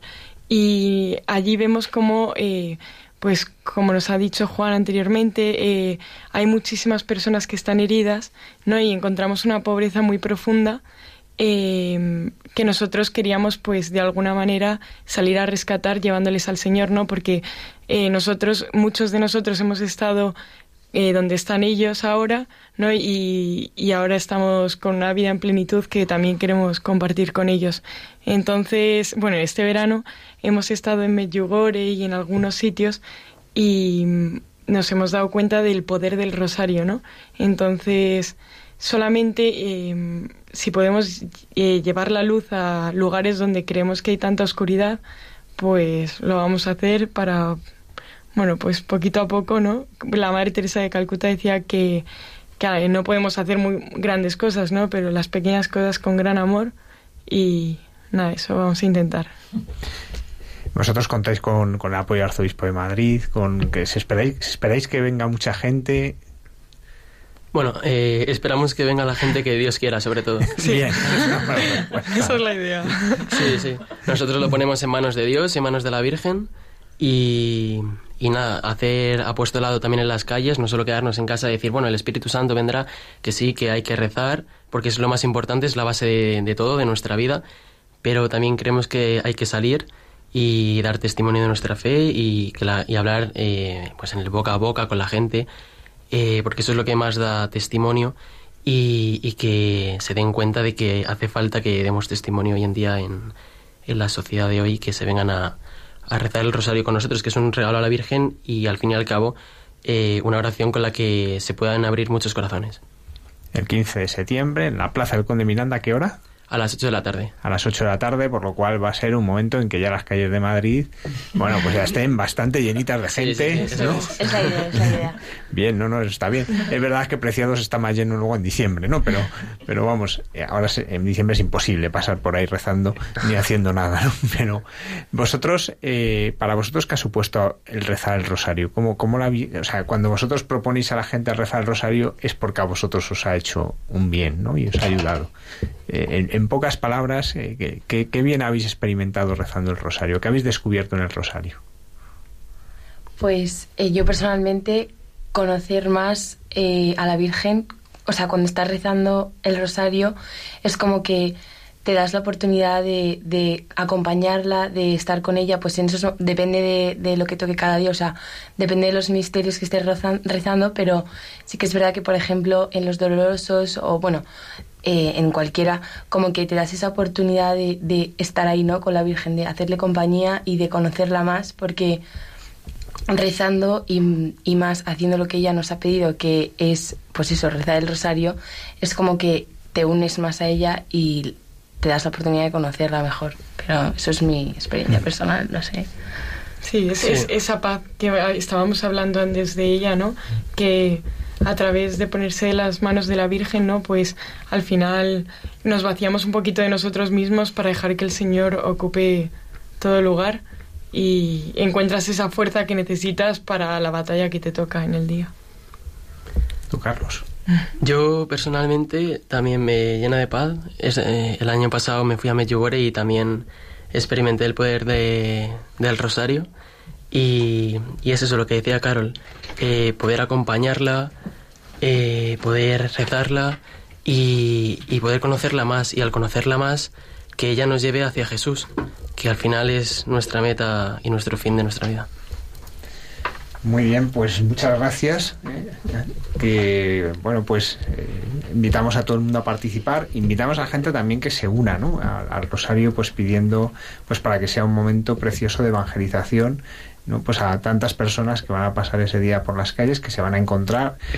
También os encontraréis momentos en que alguno a lo mejor dice algún disparate, ¿no? Y también será la oportunidad de poder mostrar pues que, el modo de responder a las malas palabras es con el amor de una oración, ¿no? Sí.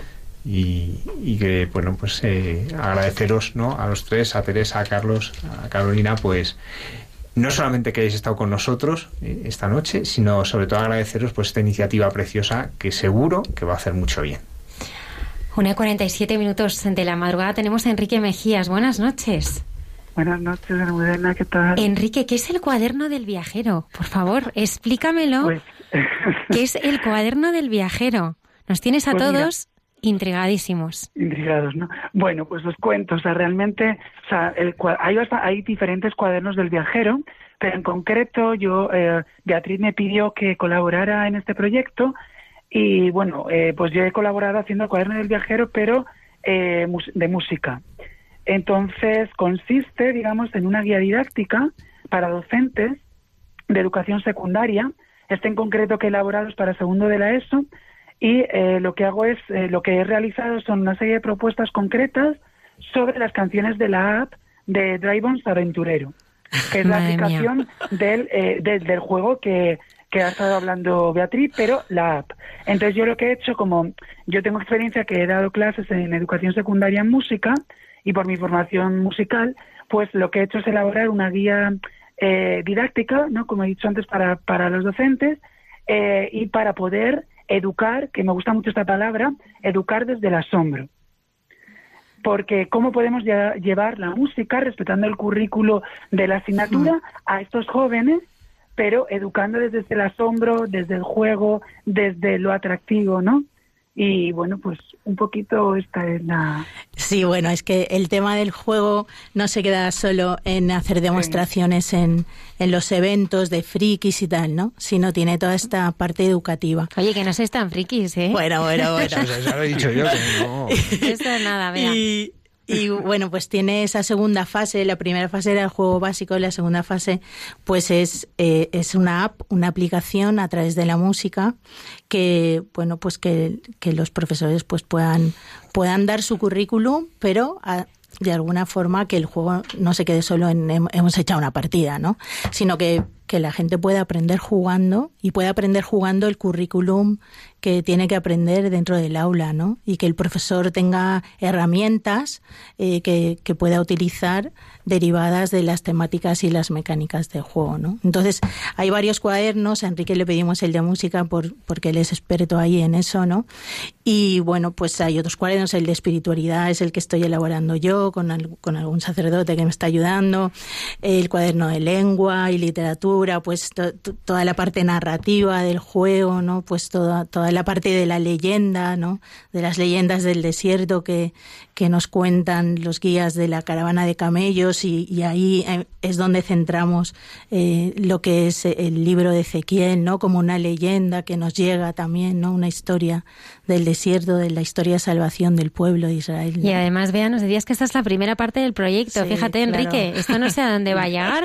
claro, es que en realidad... es la primera parte del proyecto. Lo que hay debajo es el rosario. Entonces me encanta que hayáis venido esta noche, chicos. Ha sido providencial. Es providencial todo, ¿no? Porque en realidad esta parte es los misterios gozosos del rosario, ¿no? Entonces hay, el juego tiene cuatro partes, pero, pero bueno, la cosa de la producción era muy elevada y nos lanzamos solo con la primera, ¿no? Eh, pero bueno, mm, hay que abrir unos portales de la luz y todos esos portales de la luz en el juego en realidad hay cinco y son los cinco misterios del, del Rosario Gozoso, ¿no? Entonces, por eso os digo lo de mañana, porque yo antes de empezar las partidas me doy siempre una vueltita por el recinto rezando el Rosario, antes de empezar y al acabar también, pues por toda la gente que va, todos los jóvenes que se van a sentar, los adolescentes que van a flipar cuando vean ahí las cosas que ponemos y tal, ¿no? Entonces, Enrique, tantos años y, y, Beatriz también que os conozco, ¿no? Y evangelizando. Publicaste Me entrego todo a ti, que ha sido, bueno, pues absolutamente una inspiración. Mm, tantas y tantas personas ¿no? que, nos escriben y nos dicen que, tus canciones les ayudan a encontrarse con, con el Señor, ¿no? Una vida volcada en la evangelización. ¿Por qué, Enrique? ¿Por qué tanta dedicación y entrega siempre? Pues mira, si Dios siendo tan grande se entrega por nosotros, ¿cómo no, cómo no hacerlo nosotros siendo tan pequeños, no? Entonces es como cómo no amar, o sea, al que nos ha amado primero, ¿no? Entonces, es una vida bien gastada, es una vida entregada al Señor. ¿Sigues componiendo? ¿Sigues cantando? Sé que estás componiendo. Sí, sí, sí, la verdad que, que sí, ahí seguimos, pues nada, eh, pues todo lo que el Señor nos va regalando, ¿no? En la oración, que es de donde brotan mis canciones y que, y que solo deseo eso, ¿no? Que el Señor pues toque, toque los corazones, ¿no? Que es que es el regalo más maravilloso. ¿no? Oye, Enrique, yo quiero preguntarte si tú le has echado una partida, Bea, porque tengo las cartas, ¿eh? Tengo aquí las misiones. Sí, yo he jugado. Pero ¿has ganado o no? Cuéntame. ¿Le has ganado a Beatriz o pues no? Mira, te, digo la verdad, la primera vez me hice un lío. O sea, Había unos términos, el atonanchi, unas cosas rarísimas. Sí, claro, es que hay que aprender, hay que aprender el lenguaje friki. El lenguaje friki, y bueno, yo soy de, de la época del barcillo, creo. Bueno, Enrique estuvo el año pasado en Alcorcón porque, el, bueno, el anterior en Alcorcón que se hacían allí entonces y Y la verdad es que se quedó impresionado porque justo a nuestro lado está, yo también, ¿eh? conforme lo fui entrando en el mundo, ¿no? Eh, estaban jugando a un juego del infierno. ¿No? Y entonces había que invocar a los demonios. Es que lo teníamos justo al lado, ¿no? Y era lo de, wow, qué fuerte, ¿no? O sea, lo tenemos aquí al lado, ¿no? Y, y bueno, y estaba la gente jugando, jugando ahí y la verdad es que están utilizando en algunos juegos nuestros contenidos de fe y esto lo digo para todos los que me estáis escuchando, que con toda la libertad de los hijos de Dios tenemos que utilizar la palabra de estas formas también porque están utilizando por ejemplo, hay un juego que se llama Los Siete Pecados, ¿no? O hay juegos que están utilizando el, el, concepto del infierno y del cielo y a lo mejor valen más puntos las almas menos puras. Y o para entrar en el cielo necesitas mucho dinero. Están transformando totalmente nuestros contenidos de fe. Y yo lo estoy viendo eso. Y, y veo cómo esos juegos se venden en las tiendas y los compran nuestros jóvenes, ¿no? Entonces, yo creo que tenemos que ir con toda la libertad, con toda la fuerza del espíritu, pues a, a poner también la palabra, ¿no? Desde Qué el sentido real. Beatriz. Madre mía, no la vida Santo. del profeta Ezequiel, ¿eh? que la, la, vamos a conocer a través. Te lo voy a regalar al Budera. Dragon. Oye, si quieren conocer nuestros oyentes más sobre, sobre este juego, en Granada vamos a estar dando una charla el próximo, precisamente 14 de septiembre, uh -huh. en la librería Paulinas. Y el día 15 de septiembre hay un encuentro en Granada también, eh, donde pueden ir los maestros y hay un encuentro de juegos también donde explicaremos todo el proyecto y donde la gente puede conocerlo. Entonces, pueden escribir a, a Games, eh, los que estén interesados, tamuzgames.gmail.com o bueno, pues eh, me escribís por el Facebook Beatriz El Amado y, y, estamos en contacto los que estéis más interesados en el tema y os, y os cuento un poquito más. Enrique, muchísimas gracias por ese cuaderno del viajero. Ya vemos que, que nunca paras de evangelizar a través de la música, ahora los cuadernos y todo lo que se te ponga por, por delante. Y luego, bueno, por supuesto, esas eh, vigilias y adoraciones tan maravillosas que lideras y que ayudas a tantísima gente. Porque tú, a vosotros os llaman, ¿verdad? Sí. Vea, os claro. llaman y en cualquier punto de España vais a rezar. Claro. ¿Eh? Claro, a cantar, a rezar. Eso, eso es lo que hay que hacer, ¿no? Donde Dios quiera. Es la disponibilidad, ¿no? Esa disponibilidad que siempre estar, tenéis. Claro. Sí, Enrique, sí. te veo pronto por aquí, ¿eh? Que me lo has prometido. Va, a que nos vale. cantes en directo, ¿eh? ¿Eh? Vale. Muchas Muy... gracias, Almudena, y saludos a todos y a Beatriz. Gracias, Enrique. Beatriz, muchísimas gracias. Muchas gracias. Eres una inspiración para, para todos. Vosotros sí, vosotros sí que soy. Pues así de, de prisa se ha pasado el tiempo de este programa. Sí, yo quería preguntarles a Carolina, a Carlos y a, y a, Teresa que si tenemos alguna página web, eh, algún lugar donde informarse más. Eh, sí, tenemos en Instagram nuestra cuenta que es anuncio barra baja Madrid. Muy bien, y ahí cualquiera que quiera, pues o en tiene Facebook información. también. Espera, que te acerco al micrófono. Perdona, en Facebook también, se llama también Festival Anuncio. Muy bien, para de manera que la gente pueda acceder, ya sabemos que es el 15 de septiembre a las 8 de la tarde en Plaza Conde Miranda. Eso es. Bueno, pues esto ha sido el programa de hoy. ¿Os ha gustado el testimonio? Sí, ¿Eh? Que sí. habéis estado callados, pero, pero habéis estado callados, pero yo os he visto que, que estaban muy atentos, ¿eh? Estaban con los ojos. Para no estarlo. claro, claro. Antonio Escribano, muchísimas gracias que has estado ahí silencioso, pero gracias a ti todo funciona cada viernes. Queremos darte las gracias siempre por, por tu apoyo y tu ayuda. Gracias también a todos nuestros oyentes, a todos los que nos siguen en el podcast y también eh, queremos recordar una dirección de correo electrónico que es mucha gente buena arroba radiomaria.es a la que nos podéis escribir y contarnos todo lo que queráis. Que tengáis una feliz y santa semana. Le dejamos al Padre eh, Javier que haga la bendición final. Estaremos aquí puntuales a nuestra cita el próximo viernes en el programa. Hay mucha gente buena. Muchas gracias por estar ahí. El Señor esté con vosotros. Y con tu espíritu. Que la bendición de Dios Todopoderoso, Padre, Hijo y Espíritu Santo descienda sobre vosotros. Amén. Buenas noches.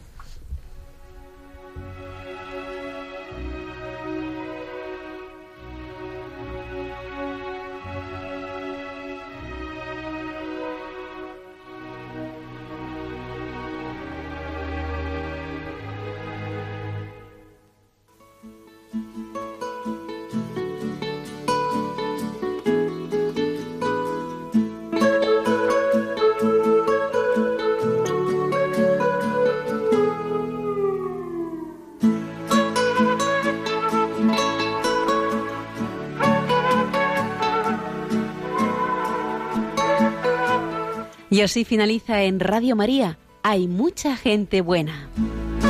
Un programa dirigido por Almudena Delgado.